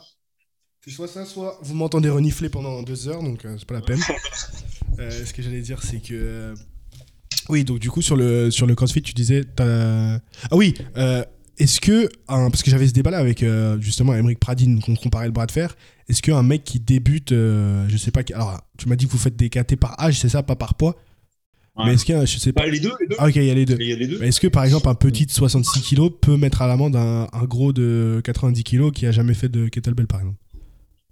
Ah bah large. Ah ouais, large S'il a jamais touché une kettlebell, il est mort. N'importe qui lui met une trempe. Ah, ok. C'est pour Même au même poids, hein. même au même poids, genre. 24 chacun, Ah, euh, mais même, même plus lourd. même plus lourd. Même ce que tu veux. Ok, Ouais, ouais. J'ai un, un de mes athlètes, il s'appelle Thomas, il fait 60 kilos. ok. Et lui, son épreuve, c'est une épreuve de 10 minutes avec une kettlebell de 40. Il n'y a personne en France qui peut le prendre. Même un mec de 120 kilos peut pas le prendre. 10 minutes avec une kettlebell de C'est pas 40 kg Ouais. Mm. Et il en fait qui peut le 60. Ah, il fait ça. Lui, Ah, c'est quoi vache. C'est le seul homme en France qui fait, qui est plus léger que mes féminines. Il n'est pas normal. tu vois ce que je veux dire? Ça veut dire que j'ai hésité à le mettre en catégorie kids à un moment donné. tu Ah vois. ouais. C'est un Pikachu, mais il a un ratio poids-puissance hors du Tu commun et euh, et euh, il a des perfs. euh, Ah. Et je te garantis, trouve-moi quelqu'un, mais n'importe qui, hein, dans son épreuve, il y a personne qui peut le prendre. C'est pas possible. C'est, si tu veux, nous, on n'est pas que dans une euh, domi- dominante de force Ouais. ou une dominante d'endurance. C'est puissance endurance. aussi. ouais. Mais là, mais voilà, on va dire que là, il y a puissance endurance, c'est 50%, technique 50%. Ouais. Et c'est ce mariage qui fait ce sport. Si t'es pas technique, t'es mort. Et d'ailleurs, c'est pour ça que j'ai fait ces vidéos YouTube. Tu pourras regarder sur ma On chaîne. mettra le lien en bas hein, dans la description de l'épisode, ceux qui veulent Et, regarder. euh, j'ai fait venir les strongman. Et les strongman, putain, j'ai passé un moment extraordinaire. Mais avant qu'ils arrivent à lever la kettlebell, des fous rires monumentales. Ils pétaient les plombs, les mecs. Parce qu'eux, ils ont l'habitude des dumbbells, Ouais, tu vois. ouais. Donc, c'est, tu vois, ça bouge pas. Mais là, une kettlebell, ça se retournait vers eux. Ils se la prenaient sur la gueule. Ils s'énervaient. Morts de rire. Et Et, euh, j'imagine, plus t'es grand, plus c'est compliqué aussi. Si tu fais 2 mètres, tu vois, t'as Non. être- Non? Ça change rien. Ah en fait. Non, non, non. Non, non, c'est, c'est un, tu vois, ça, c'est un grand débat que j'ai eu sur la morphologie. Et en fait, on se rend compte que non. Il n'y a pas tant de- d'impact sur la morphologie parce qu'il y a tellement de facteurs qui rentrent en compte, comme la souplesse qui est très utile, Ouais. l'explosivité, la force, tu vois. Donc, le, on, trouve toujours un compromis. Ah ouais, il faut être très souple. Ouais. Épaule, dos, il faut être souple. Ok. Bah, souplesse, c'est quelque chose qu'on travaille en premier. Et justement, c'est le bémol des gens qui aiment de la force. Ah ouais, si j'ai quelqu'un qui a de la force, il va galérer à cause de sa Ah souplesse. ouais, Mais tu sais, plus, Voilà. plus le temps passe, plus. Alors attention, hein, ceux qui m'écoutent et qui font de la force athlétique, vous inquiétez pas. Force athlétique, c'est toujours mon premier amour, je suis pas prêt d'arrêter, mais plus je, je- le temps passe, plus. Alors je pense que c'est aussi le fait d'être euh, en home gym depuis un certain nombre de temps et depuis aller en salle, mais plus je me rends compte des, des lacunes de la force athlétique dans le sens où c'est pas du tout un sport complet, tu vois ce que je veux dire? Tu, tu seras très bon en squat, très bon en bench, très bon en deadlift, mais quelque part, il me manque un petit peu ce. Tu vois, je me suis mis à aller courir, à faire plus de trucs, et tu vois, tu me parles du kettlebell, ça me donne envie d'essayer. je me- C'est c'est ça je pense que ça fait euh, ça fait travailler plus de trucs c'est plus complet peut-être tu vois de là d'en parler les kettlebell comme ça le fait d'avoir euh, toute cette t'as quand même cette dynamique de force mais t'as plus cette dynamique d'endurance qu'on n'a pas forcément en, en force athlétique tu vois et qui moi quand je vais courir du coup me fait défaut dans le sens où je me dis ouais euh, ok, t'as peut-être un corps athlétique et t'es peut-être super fort, mais quand je vois que je cours et que je cours comme un cheval au bout de 3, 4, 5 km, j'en peux plus, tu vois,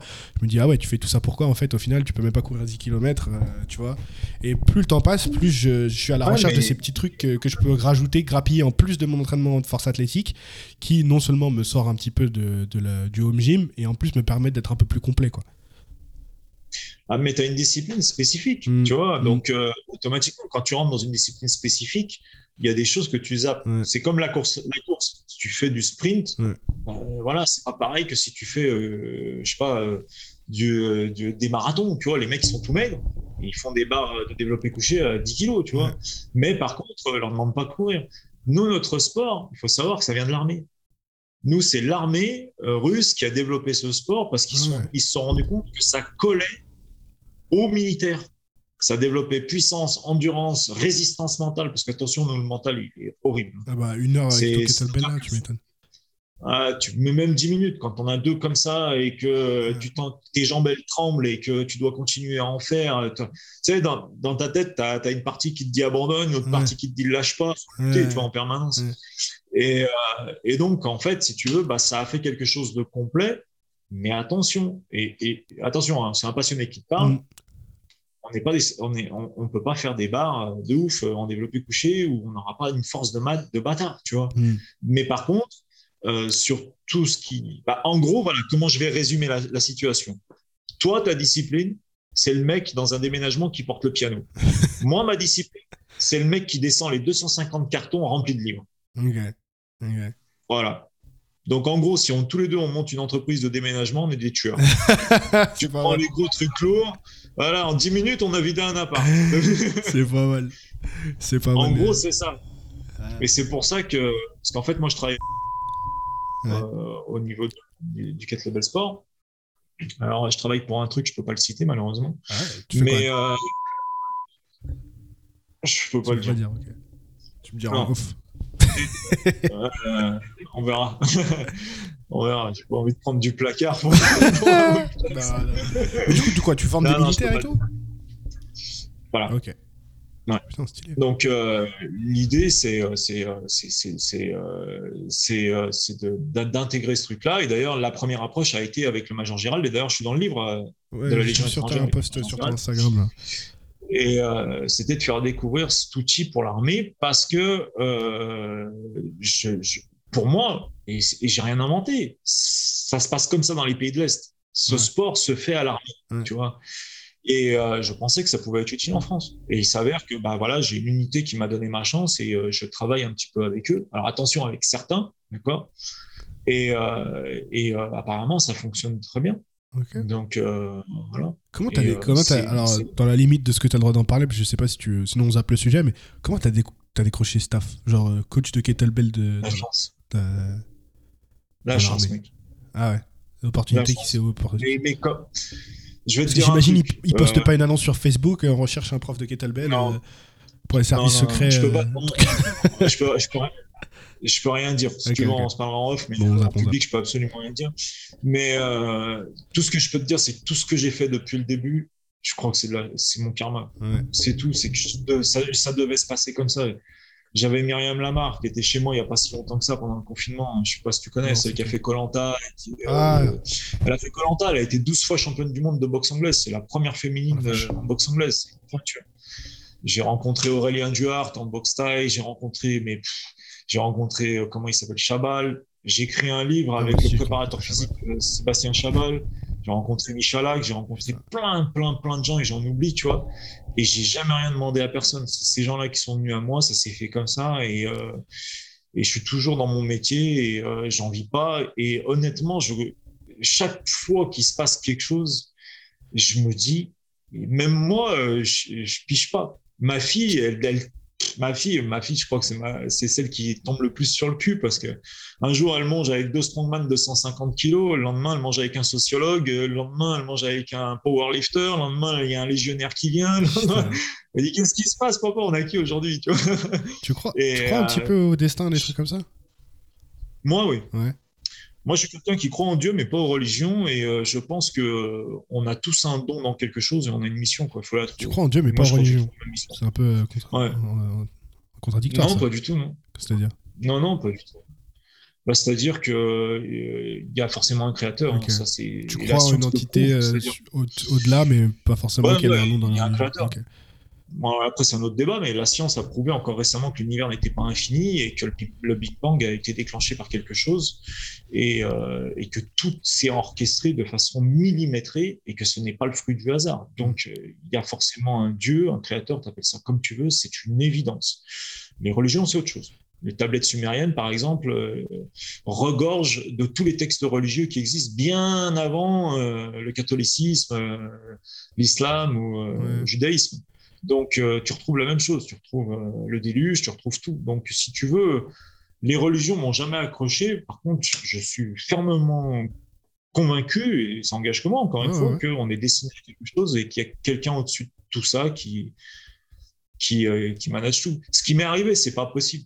c'est pas possible. Tout ce que j'ai fait, toutes les rencontres que je fais encore, mais même moi, je me dis, pourquoi ils viennent me voir? Tu vois, je me dis, c'est, c'est bizarre. Je sais pas si as trouvé ta vocation et es aligné avec, euh, avec qui, tu, qui tu es et ce que tu veux faire. Tu vois, je pense que quand on est aligné avec euh, ce pourquoi on est. Je pense aussi, alors sans parler de créateur, etc., je pense que chacun est, est sur Terre parce qu'il a une mission, tu vois. Et je pense que toi, avec le Kettlebell, tu as, trouvé, as trouvé ta mission. Et quand, quand tu es aligné comme ça, quoi qu'il arrive.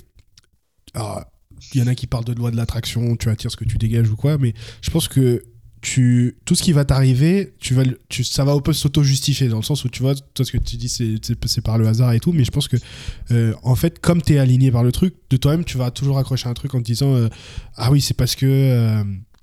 Euh, qu'est-ce que je veux dire? Parce que je sais, je sais pas comment expliquer, je suis en train de réfléchir en même temps que je parle, mais genre, effectivement, je pense que comme tu es dans ta ligne, dans ta mission, tout, tout s'emboîte bien, entre guillemets. Tu vois ce que je veux dire? Tout va dans le même sens. Ouais. Je pense que c'est ça. Mais tu sais, il y a un truc qui est vrai. Hein. Tu sais, le positif, regarde, quand tu es heureux et tout ça, dans ta journée, il t'arrive plein de trucs bien.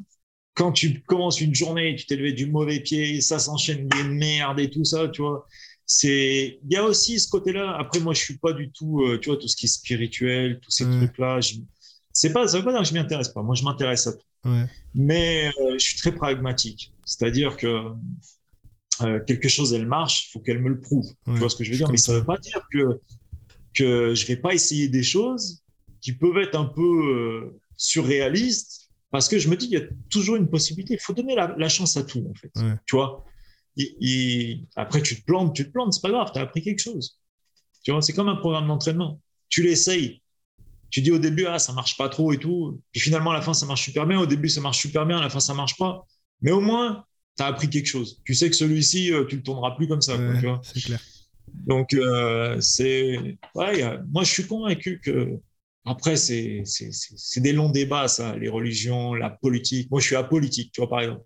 Politique, religion, ça m'intéresse pas du tout, je m'en fous. Moi, je m'intéresse à l'humain, tu vois. C'est la personne, elle est bien, on a des points communs, tant mieux, peu importe ce qu'elle a comme religion ou comme un état d'esprit politique, ça m'intéresse pas. Ce qui m'intéresse, c'est ce qu'il y a en commun entre nous, tu vois.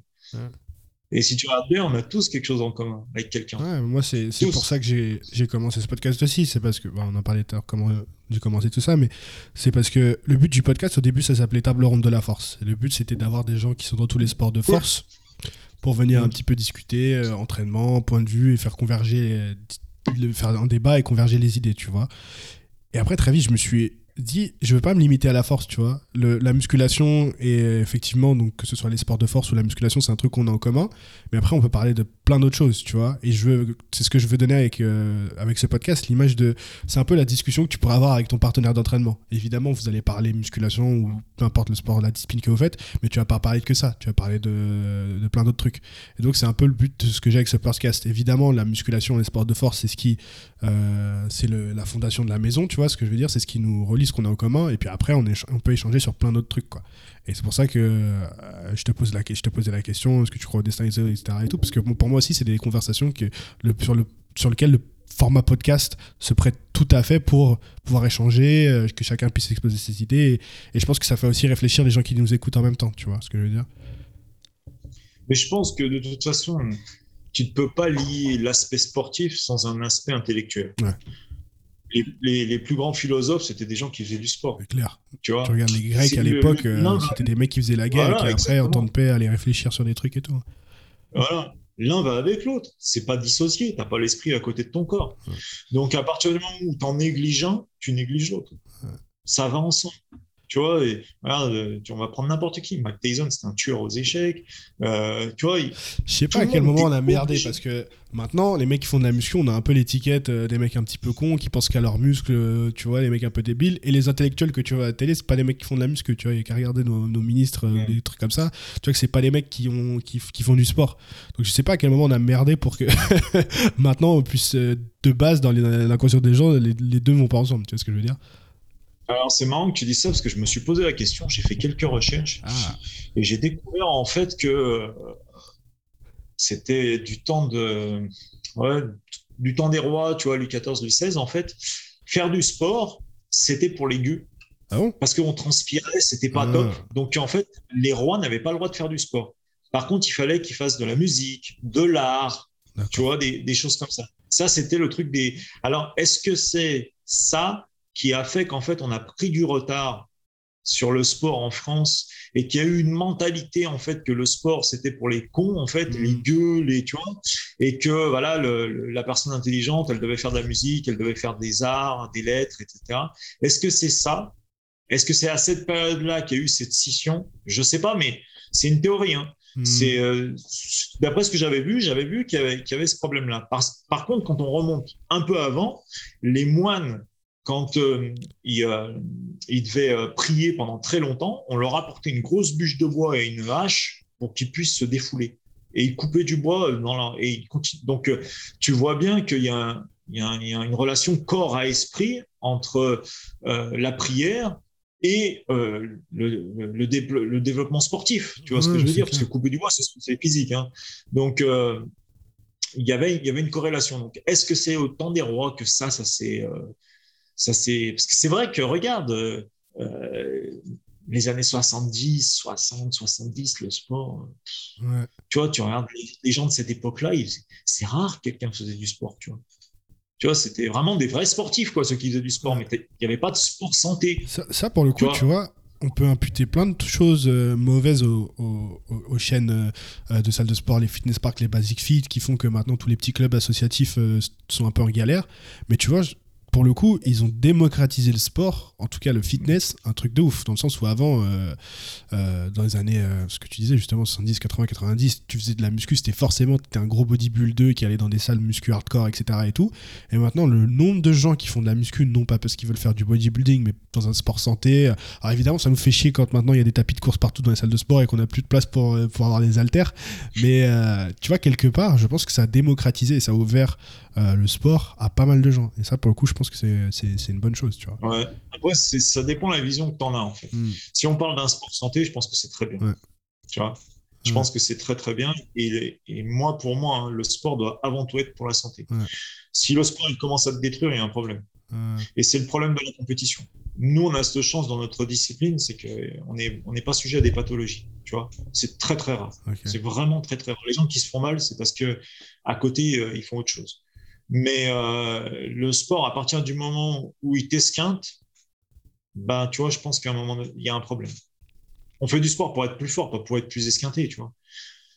Ça, c'est ma vision des choses. hein. Moi, j'ai une grosse pathologie de hanche. hein. Normalement, je dois avoir une prothèse de hanche, tu vois. Ah ouais. Et je peux continuer à faire ma discipline. Tu vois, les soulevés de terre, je peux plus les faire en partant du sol. Je suis obligé de surélever la barre. Les squats, je peux plus les faire. Tu vois, je peux plus courir. Donc, je suis obligé de m'adapter avec d'autres exercices pour pouvoir le faire. Mais cette pathologie, elle n'est pas due à mon sport. Elle est due à un accident. Tu vois. Après, la performance euh, à outrance, forcément, quelque part, tu t'augmentes les risques de te, te blesser, tu vois. c'est euh, Exactement. Exactement. T'as t'as pas trop le choix, quoi. Mais c'est vrai que. C'est pour ça. Vas-y, vas-y. Bah, c'est pour ça que, tu vois, le côté euh, performance à outrance, moi, là-dessus, je, je, tu vois, je, je réfléchis à ça. Ouais. Je réfléchis. Je, pense qu'aussi, euh, prends pas mal ce que je veux dire, mais l'avantage c'est que tu as commencé dans ce sport-là euh, tard. Tu vois ce que je veux dire? Est-ce que tu aurais aussi cette réflexion si tu avais commencé le kettlebell à 15-16 ans? Tu vois ce que je veux dire? Est-ce que tu n'aurais Eh pas tout fait pour la perf, euh, rien à battre, je m'entraîne 6 fois par semaine, 7 fois par semaine, tu vois? Bonne question. Peut-être, peut-être. Mais tu vois, il y a le parfait exemple, c'est ma fille, elle a commencé à 7 ans, elle en a 11. Là, elle va faire les championnats du monde. Et euh, nous, ce qu'on constate, c'est que c'est un sport à maturité tardive. Plus tu as commencé tôt, plus tu es un tueur. Et euh, c'est ce que je disais, là, on en parlait, parce que c'est un peu un sujet d'étude, ma fille, parce que c'est vraiment la féminine française, tu vois, euh, de, de la petite, tu vois, en France. Et, euh, et c'est beaucoup, on en parle beaucoup avec les étrangers et tout ça, pour te dire, euh, les Américains ils lui offrent carrément des kettlebells adaptés à elle. Quoi. Ouais. Elle a des kettlebells qui viennent des États-Unis qui ont été adaptés à elle. Ouais, je te jure, je pourrais te les sortir, elles sont juste à côté. Elle a, des, elle a des kettlebells qui sont calibrés pour enfants. Tu vois, il y a un fournisseur aux États-Unis qui s'appelle Moïse Duncan qui a créé un- des, des kettlebells en fer, pareil, calibré compétition, modèle enfant. Elle soulève combien ta fille Et Le kettlebell euh, alors, c'est pas tellement en charge, c'est en répétition. Alors, pour te donner un ordre d'idée, à 2 fois 6 kilos, donc ça fait 12 Ouais, quand même, hein. sur 10 minutes. Euh, Sur 10 minutes Là, l'objectif, c'est 100 reps. Oui, sur 10 minutes. Ouais, ouais. Ah putain. Là, l'objectif, c'est 100 reps. Avec 12 kilos Ouais. Ouais. Oh. Là, son meilleur score, c'était 88 au championnat d'Europe. Là, l'objectif pour les championnats du monde, c'est 100 reps. Tout à l'heure, bah, tout à l'heure, elle s'est entraînée, elle a fait 9 minutes, elle a fait 92 reps. Donc, euh, ça, c'est l'objectif pour euh, novembre. Et là, je, suis en train, je vais probablement la surclasser pour les championnats de France où on va travailler à 2 x 8 parce que de plus en plus, euh, ça passe bien à 2 x 8. Et, et là, on va pas chercher à aller aux 10 minutes, on va essayer de peut-être s'arrêter avant, 5-6 minutes, mais commencer à préparer le corps pour l'année qui arrive. Quoi. Parce qu'en fait, elle a 11 ans et normalement 2 x 8, c'est à partir de 13. Mais euh, elle a déjà un ratio avec 2 x 6, elle tourne comme un avion. bah, on espère que ça continue. On espère que ça va continuer. Ouais, après, moi je la force pas, elle fait ça parce qu'elle aime. Si elle aime pas, je lui dis t'arrêtes tout de suite. Pas d'intérêt faire quelque chose qu'on aime pas. Qu'est-ce que tu dis euh, Parce que je pense que tu as dû en avoir des gens qui disent oh, tu l'as fait soulever des poids si jeune, euh, etc. Ça va stopper sa croissance et tout. Tu leur dis quoi, ces mecs-là? C'est quoi Ma fille, elle, était en CM1, elle faisait 62 kilos. D'accord? Elle était en surpoids, surpoids. D'accord?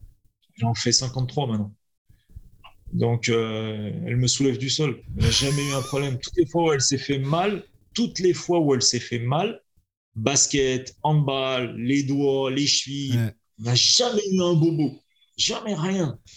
Même ma femme, hein, elle est contre. Hein. Même ma femme, elle nous laisse faire, mais elle a la boule parce qu'elle a ses a priori. Elle a des a priori. Moi, je connais des gens, ils ont commencé à l'âge de 13 ans, ils ont 45 ans, ils continuent ce sport à haut niveau. Ils n'ont jamais eu une pathologie, tu vois. À partir du moment où la technique est bonne, on va doucement en charge et que la méthodologie est cohérente, il n'y a aucun problème. Tu vois, il n'y a aucun problème. Et je te garantis, il faut l'avoir fait. Hein. Elle tombe comme un avion. Les gens qui, quand on bien s'entraîné et qu'on s'entraîne en équipe, la dernière fois, on était quatre là, dans, la salle à s'entraîner. Voilà, il me dit, elle dégoûte. Il me dit, elle tombe comme un avion, elle, coordonne respiration, mouvement plus facilement que les adultes. Elle a une technique nickel parce qu'elle est ultra souple en plus. Ah oui, c'est un enfant. Mais t'as pensé à lui faire un euh, compte TikTok? Je suis sûr que tu postes ses livres sur TikTok. Euh, ça perce, hein ouais, je veux pas. Je veux pas la médiatiser, tu vois, parce qu'elle l'est déjà beaucoup euh, sans le vouloir. Dès qu'on la voit en vidéo et tout, les étrangers, bah ouais. les gens je connais même pas. Les enfants qui se de toute façon toujours. Hein. Je me souviens, donc, tu regardes le compte Squat University, je crois, un truc comme ça, il avait posté un, gamin qui faisait un squat, euh, ou non, soit c'était une fille qui faisait un soulevé, euh, une altéro qui faisait un soulevé de terre je crois quasiment 100 kilos, je crois, elle devait faire. Et une, gamine, tu vois. Et euh, effectivement, à chaque fois, ça fait des vues euh, de ouf parce que tu as tous ceux qui disent ah, c'est irresponsable, de machin, et tous ceux qui disent ouais, c'est super, voilà, on devrait commencer plus jeune, etc. Et tout. Mais oui, je comprends si toi tu veux pas exposer ta fille à tout ça, euh, je comprends. Moi, je veux pas trop l'exposer, tu vois. Elle a fait la vidéo avec moi, avec le Major Gérald, elle est dedans. Et après, je l'ai pas mise parce qu'elle arrive à un âge, elle arrive au collège, tu vois, c'est un peu compliqué. Et même elle, elle n'en parle pas au collège. Elle parle à personne de ce qu'elle fait, alors qu'elle passe dans le journal. C'est l'autre fois, il y a des copains à elle qui ont dit non, t'es encore dans le journal et tout, tu sais. Et euh, non, non, elle a cette pudeur en fait par rapport à ça. Et justement, moi, je respecte vachement ça et j'aime bien qu'elle ait cette pudeur parce qu'ils sont tellement sur leur téléphone maintenant, machin. tu sais. Ça part vite en cacahuète, tu vois, ces histoires. Qu'elle garde son sport, tu vois, pour, euh, pour le plaisir et tout. Et, euh, et puis les choses se feront naturellement, mais si on peut éviter, ouais, je préfère. De temps en temps, hein, elle, est sur mon, sur mon Insta, tu sais. De temps en temps, on est ensemble, tu, nous vois nous entraîner, de temps en temps, je la filme. Mais euh, voilà, ça s'arrête là. J'ai TikTok, non, je ne vais pas l'exposer sur TikTok ou comme ça. Ça va trop vite après ces trucs-là. Ok, ça, va trop, trop vite.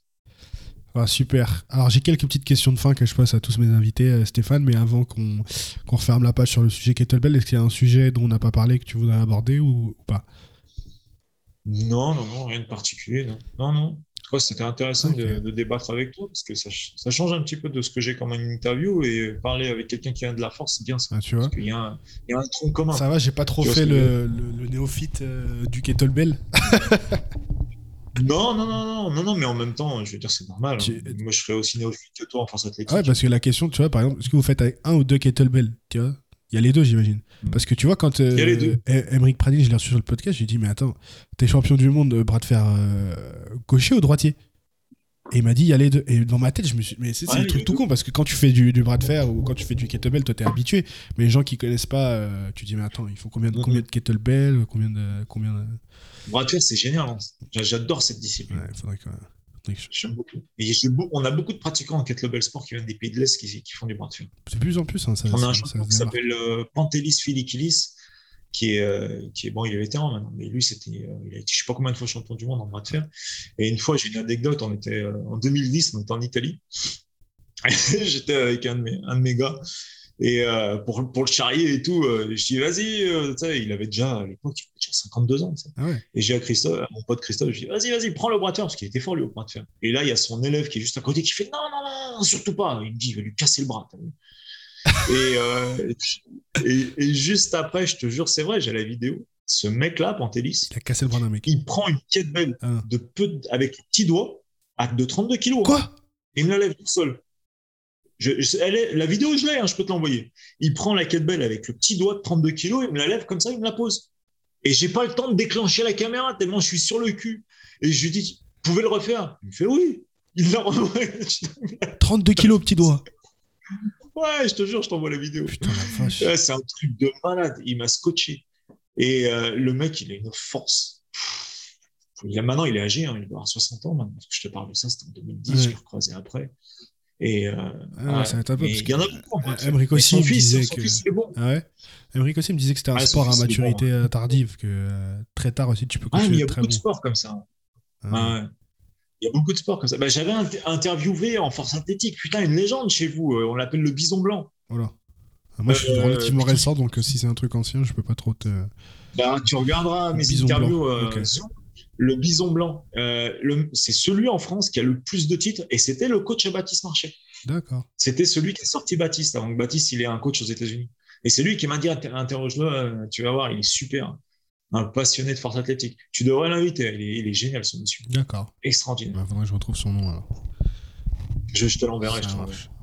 Ok, alors petite question de fin que je pose à tout le monde. Alors c'est un petit peu adapté à la force athlétique, mais on va, on va, on va, on va s'adapter. Donc ton son que tu écoutes pour PR. Donc PR nous c'est personal record. Donc si, t'es- si Ouais, tu ouais, veux taper un record, qu'est-ce que tu mets dans tes, tes écouteurs? Putain, le problème c'est que moi je mets pas les écouteurs quand je m'entraîne Ouais. parce que ça, ça gêne. Donc j'ai la musique à côté. Et niveau musique, euh, putain, moi j'ai une culture musicale ultra variée. Ça peut être du rock, du rap, ça peut être. euh, S'il faut en choisir un. Ça va dépendre. Ouais, ouais. Bah en ce moment, euh, on va dire alors en ce moment, c'est la musique de Sons of Anarchy, quoi. Ah Euh, putain, j'ai euh, tellement kiffé cette série. Incroyable. de Yellow. Ouais. Mais je crois que pas- quand tu l'as vu cette série, il y a personne qui m'a dit je l'ai pas aimé. Ah, je l'ai vu quatre fois. Franchement, je trouve qu'elle est vachement sous-cotée, euh, qu'on n'en parle pas assez par rapport aux autres trucs, alors que pourtant, moi, c'est un. Franchement, c'est chef-d'œuvre top. euh, pour moi, c'est au même niveau que Breaking Bad, les trucs comme ça. hein. Franchement, euh, Ah ouais, large, et- large. c'est top. Ok.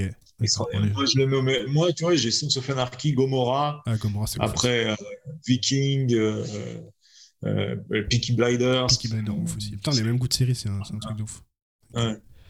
Euh, D'ailleurs, j'attends la saison 6 de Peaky Blinder là avec impatience. Ça va être la dernière.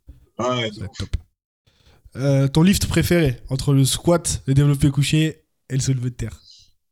Ah, franchement, c'est le soulevé de terre. Soulevé de terre Ça, pour moi, c'est bah, celui qui correspond le plus à, à ma discipline. Mais je pense que c'est.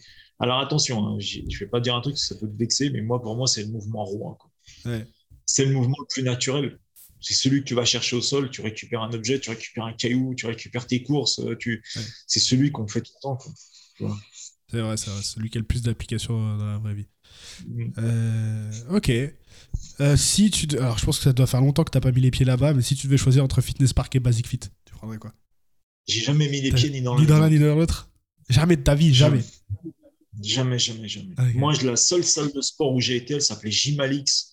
C'était à Lyon, euh, quand j'étais, j'habitais encore à Lyon. C'était la seule salle de sport que j'ai fréquentée. Et euh, quand j'ai quitté Lyon, donc je te parle de ça il y a 15 ans, Ouais. euh, même plus, même plus, qu'est-ce que je raconte? Ça fait 16 ans que j'ai quitté Lyon, 16-17 ans. J'ai créé mon home gym. Direct. Donc, ouais, je connais pas et j'ai jamais mis les pieds dans ces trucs-là. Et des fois, ça me tente. hein Ah ouais? J'ai envie d'aller voir et tout. Ouais, je me dis, putain, ils ont des machines et tout qui peuvent être intéressantes et tout. Euh, mais j'ai jamais mis les pieds. Ah, c'est marrant. Surtout que maintenant, il y a des machines de fous hein, qui se sont créées. Là, j'ai rendez-vous avec euh, René Même. Je sais pas si tu connais. Non. René Même, c'est euh, actuellement c'est le préparateur physique de Johan Nidon, euh, champion du monde de boxe. Ils sont juste à côté de chez moi. D'accord. Ah ouais. Et euh, Johan Nidon, ouais, c'est 12 fois champion du monde de boxe taille, tu vois. Et euh, René Même, c'est lui qui avait préparé des haltérophiles. Il a préparé. Euh, 12 fois champion du monde de boxe, Kyoto. il veut pas passer au MMA, lui Johan Nidon, euh, ouais, ouais, non, mais lui, c'est c'est la pointure en boxe taille dans sa catégorie de poids. Lui, c'est. Et euh, René même, donc c'est son préparateur physique, il avait préparé les Chozo aussi. Si tu connais un peu la boxe, Fabrice Chozo. Mais euh, moi, je le, il a 70 ans maintenant, il est plus tout jeune. J'ai rendez-vous avec lui mardi là pour voir si on peut pas faire des réglages sur moi euh, par rapport à ma pathologie, comment on pourrait bosser un peu plus mes cuisses et tout ça, tu vois. Parce que je manque de matos. Et euh, ça va être bah, intéressant. sinon, tu vois, là, je vais dans une salle, mais euh, j'ai pas mis J'ai le gym là à la maison, là, tu peux voir les poids et tout, mais c'est vrai que la salle, ça manque un peu quand même. Les machines et tout, les poulies. Euh. Ah ouais, il y a des trucs quand même intéressants, hein, tu vois. Pour isoler, pour. Il y a des angles qu'on peut pas avoir. Des fois, prévoir, faut de l'imagination. C'est vrai. Qu'est-ce que tu prends en intra-training Si tu prends quelque chose de spécial? Alors, moi, avant, avant la. Alors, je sais pas si je le fais bien ou mal, mais moi, je prends créatine, bêta-alanine, parce qu'on a besoin de force et d'endurance. D'accord? Et euh, depuis peu, je prends des BCA. Mais alors, c'est vraiment des trucs que je prends depuis. Il y a un an que j'ai commencé à, prendre ça. Euh, avant, je prenais rien du tout. Sauf que je, je, me suis rendu compte que euh, j'étais quand même en carence j'avais des faiblesses et tout ça. Moi, je tourne beaucoup, je mange beaucoup de fruits. Hein. Donc, j'ai commencé à prendre, je prends un gramme de créatine, un gramme de bêta-alanine par jour et euh, une, petite coupette là, de BCA après l'entraînement. Voilà, c'est tout. Et je sais pas si c'est bien. Bah, tu vois, c'est bêta-alanine, c'est pas mal. C'est pas mal parce que ça retarde en fait la, la, sensation de blessure. Par exemple, quand tu fais des séries longues, des élévations latérales, ça va te retarder la sensation de blessure. Donc, si toi tu fais euh, des trucs d'endurance, euh, bah ça, va être le, ça va être top. Après, les, les BCA, il y a beaucoup de gens en ce moment qui montrent que, qui disent que ça sert à rien parce que, euh, en gros, c'est un peu un effet marketing. En gros, ils t'ont mis les trois euh, acides aminés qui sont déclencheurs de la, la, synthèse de protéines et ils te le mettent ça. Sauf qu'en gros, c'est juste trois acides aminés qui sont juste déclencheurs de la synthèse de protéines. C'est pas, il, va te manquer des acides aminés pour avoir la synthèse complète. Tu vois ce que je veux dire? Donc théoriquement, avoir un, shaker de protéines, c'est plus efficace parce que c'est plus complet qu'avoir juste des, des, BCA. Ce qui tu pourrais prendre qui serait peut-être un peu plus mieux, c'est euh, pas les BCA, mais les essentiels aminoacides. Donc, tu as les trois BCA, donc les trois principaux, mais tu en as, plus, euh, en as, en as d'autres. Donc, pour avoir une synthèse de protéines plus complète, et ça reste cher, ou tu as aussi euh, la, un shaker de protéines euh, donc c'est assimilation rapide. Si tu digères bien la protéine, euh, ça, peut être le, ça peut être aussi pas mal. Mais le mieux, toi qu'il arrive, c'est toujours d'avoir un petit truc de glucides, si tu peux avoir une petite boisson sucrée, un petit truc à manger que tu, que tu digères facilement, en général, c'est le mieux, et des électrolytes surtout. Si tu transpires beaucoup, surtout si tu fais des trucs d'endurance, euh, tu vas chez Decathlon, tu achètes des petits sachets d'électrolytes et tout, tu mets ça dans ta boisson. Et ça, franchement, c'est le top parce que quand tu transpires beaucoup, euh, tu perds beaucoup du coup de, sel et tout. Et ce qui compte dans les électrolytes, c'est la balance. Parce que les gens ont tendance à dire, bah, je mets juste un petit peu de sel parce que nous, on fait beaucoup. Alors, je sais pas si vous faites ça, mais de la, des water cuts. Tu sais, les gens qui coupent l'eau pour arriver au point, comme tu fais, les gens ils font en box, tu sais, avant de. Pas ça. Vous pas ça. Maintenant, c'est très répandu dans les sports de combat et dans les, compétitions. Au lieu de, pour arriver au poids, au lieu de faire un régime, tu fais ce qu'on appelle une water cut, dans le sens où trois jours avant, tu vas couper toute l'eau, tu vas te mettre dans un état de déshydratation, où les poids que tu vas perdre, en fait, c'est de juste l'eau qui est dans ton corps. C'est super malsain, on va pas se mentir. Hein. C'est pour ça que tu regardes un petit en, ce moment, en MMA et tout. T'as des mecs, ils arrivent à la peser, ils en peuvent plus, ils sont des zombies et tout. Mais après, en théorie, si tu te, si tu te réhydrates bien, tu peux récupérer tout ce poids et t'as pas fait de régime, t'as pas perdu de muscle, t'as pas perdu. Euh, et t'as pas, euh, pas. Ton entraînement avant la compétition a pas souffert du régime, tu vois ce que je veux dire? Euh, mais le truc, c'est que quand ils se réhydratent, les gens manquent de potassium. Il y a un équilibre sodium-potassium et donc les électrolytes, ça te permet de, de maintenir la balance et c'est pas mal. Donc, euh, en résumé, un petit truc sucré dans la boisson, les électrolytes, et normalement, t'es top. Mais après, chacun a son petit truc. Je suis, pas du tout, je suis pas du tout calé là-dedans. Moi, tu vois, ça fait seulement un an que j'ai commencé à prendre des, trucs. Alors, j'ai vu que la créatine végétarienne, ça faisait beaucoup de bien, par contre. Je, je, suis moins fatigué. Tu vois. Mais euh, on m'a dit prends des BCA, et bah, c'est Strongman, ils m'ont dit prends des BCA, j'ai acheté des BCA, tu vois. Tu vois, je, alors, tu vois, tout ce qui est euh, alimentaire comme ça, là, je, je suis pas du tout calé, moi. J'y connais rien, mais rien. je te conseille juste un petit truc sucré dans ta boisson, des électrolytes, et si tu veux prendre des BCA, prends plus des euh, EAA, du coup, Essential Amino Acids. C'est acide, c'est plus, plus complet. C'est le seul truc, je pense que créatine c'est top, bêta-alanine c'est top. Euh, pas citruline parce que c'est pour la congestion. Et si tu fais des trucs d'endurance, euh, si tu congestionnes trop, à mon avis, ça va être chiant. Euh, mais ah c'est Voilà. Si on congestionne, on est mort. Donc, bah, je pour les recommandations générales. Est-ce que tu as une petite anecdote de compétition que tu voudrais partager euh, avec toi? T'en as plein, Ah ouais, j'en ai des. T'as déjà eu un avion qui a crevé, toi? Quoi? Un avion qui a crevé? Ouais, mon avion, il a crevé une fois pour, la compé- pour aller à la compétition? Pour rentrer chez moi. Oh. J'ai mis 14 heures pour rentrer chez moi. T'étais où? J'étais à Minsk. Oh là là. Et mon avion, il a crevé. Ah ouais, mon avion, il a crevé. Des, des anecdotes, j'en ai des milliards, mais, mais nous, on- l'équipe de France, on est surnommé la Crazy French Team. Ah ouais? Il nous arrive toujours des trucs de dingue. Toujours, toujours, toujours. Et on fait beaucoup les cons aussi, tu sais, parce qu'en fait, moi, je pense que le meilleur moyen de préparer une compétition, c'est de déconner en permanence. Et euh, du coup, le stress, tu, tu, le, tu, le, tu le canalises pas, en fait. Ouais. Et du coup, tu crées des endorphines, des cellules- t'es es bien, et tu arrives à la compétition, tu es au top. Donc, on, a toujours cette habitude, en fait, de, de faire les cons, de se vanner, de se foutre de la gueule les uns des autres et tout, tu vois. Ouais. Et c'est la surenchère, en fait, de celui qui se moque le plus de l'autre. Donc, c'est un, second sport dans le sport, en fait, tu vois. et, euh, et donc, en fait, bah, vu qu'on fait tout le temps les cons, il nous arrive toujours des trucs euh, improbables, tu vois. Mais ouais, une fois, j'ai mon avion et il a crevé. J'ai eu, euh, qu'est-ce qui m'est arrivé une fois? Putain, une fois, toujours à Minsk, euh, j'ai, euh, je mets, euh, en fait, moi, je suis sous les Votirox. J'ai eu un cancer quand j'avais 30 ans, donc euh, j'ai plus de thyroïde et je suis obligé de prendre du Levotirox le matin. Sinon, bah, tu m'oublies. Et, et du coup, je mets mon réveil pour me lever à 7 heures parce que je devais aller à l'ambassade russe pour faire des papiers et tout pour faire venir les Biélorusses en France. Donc là, je suis à Minsk, hein, d'accord? Et mon téléphone sonne, sauf que c'est 4 heures du matin et que c'est un Français qui m'appelle, c'est abruti, je sais pas pourquoi à 4 heures du matin. Et moi, écoute bien ce que je vais te dire, c'est réel. Je me réveille, je regarde comme ça, et je dis, mais putain, c'est 4 heures du matin. Je pose le téléphone, mais j'ai compris que c'était 4 heures du matin, je lui réponds pas. J'attrape en fait mon Levothyrox, je le prends comme ça, et j'avais mis une barre de céréales à côté, tu vois. J'attrape, tac, je croque dedans, et là, je, je me mets à cracher de partout et je réveille tout le monde. Qu'est-ce qu'il y a et tout? Et je dis, je sais pas, j'ai pris ma barre de céréales et tout, c'est dégueulasse. Ils allument la lumière. En fait, j'ai croqué dans un savon. Dans un quoi? Un savon? un- Dans un savon. Ouais, mon pote, en fait, il avait ouvert un savon, je sais pas pourquoi. Il l'avait posé sur sa table de nuit, mais vu qu'on avait la table de nuit commune et que j'ai fait ça dans le noir, Ah ouais. j'ai attrapé son petit savon et j'avais la tête dans le cul. Tu sais, les tout petits savons d'hôtel. Ah, tu l'as avalé? Non. Mais sur le coup, je l'ai avalé. Mais du coup, dégueulasse. J'étais dans les. Oh. Ah, j'étais comme ça. pas et, mal du coup, celle-là. j'ai- et du coup, j'ai réveillé tout le monde dans la chambre, t'as vu Ouais, Et ils regardaient là, putain, mais c'est 4 heures du mat, qu'est-ce que tu casse fous les couilles.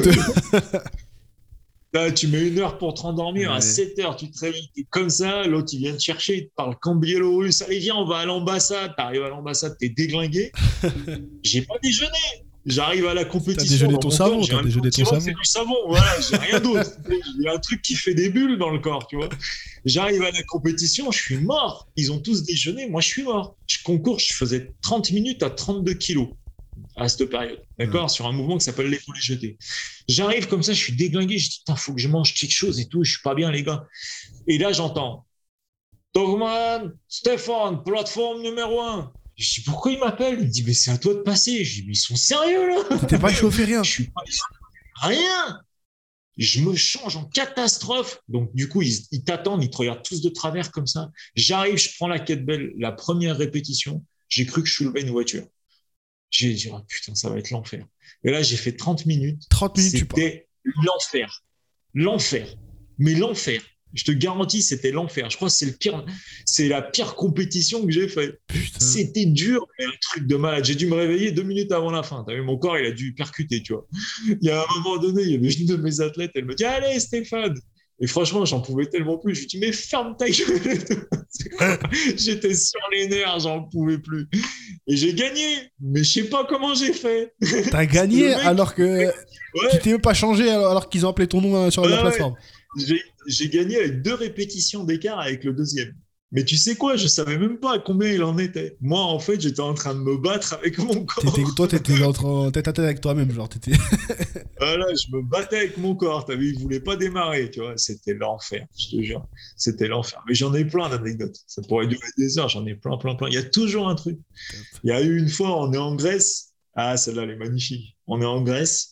On nous loue un appartement, enfin un BNB, tu vois, donc une maison, tu vois, habitée, tu vois, en Grèce. Et là, c'est, je sais pas, c'est une heure du matin, donc toute l'équipe est arrivée, on est tous autour de la table, on est euh, peut-être 12, je crois, tu vois.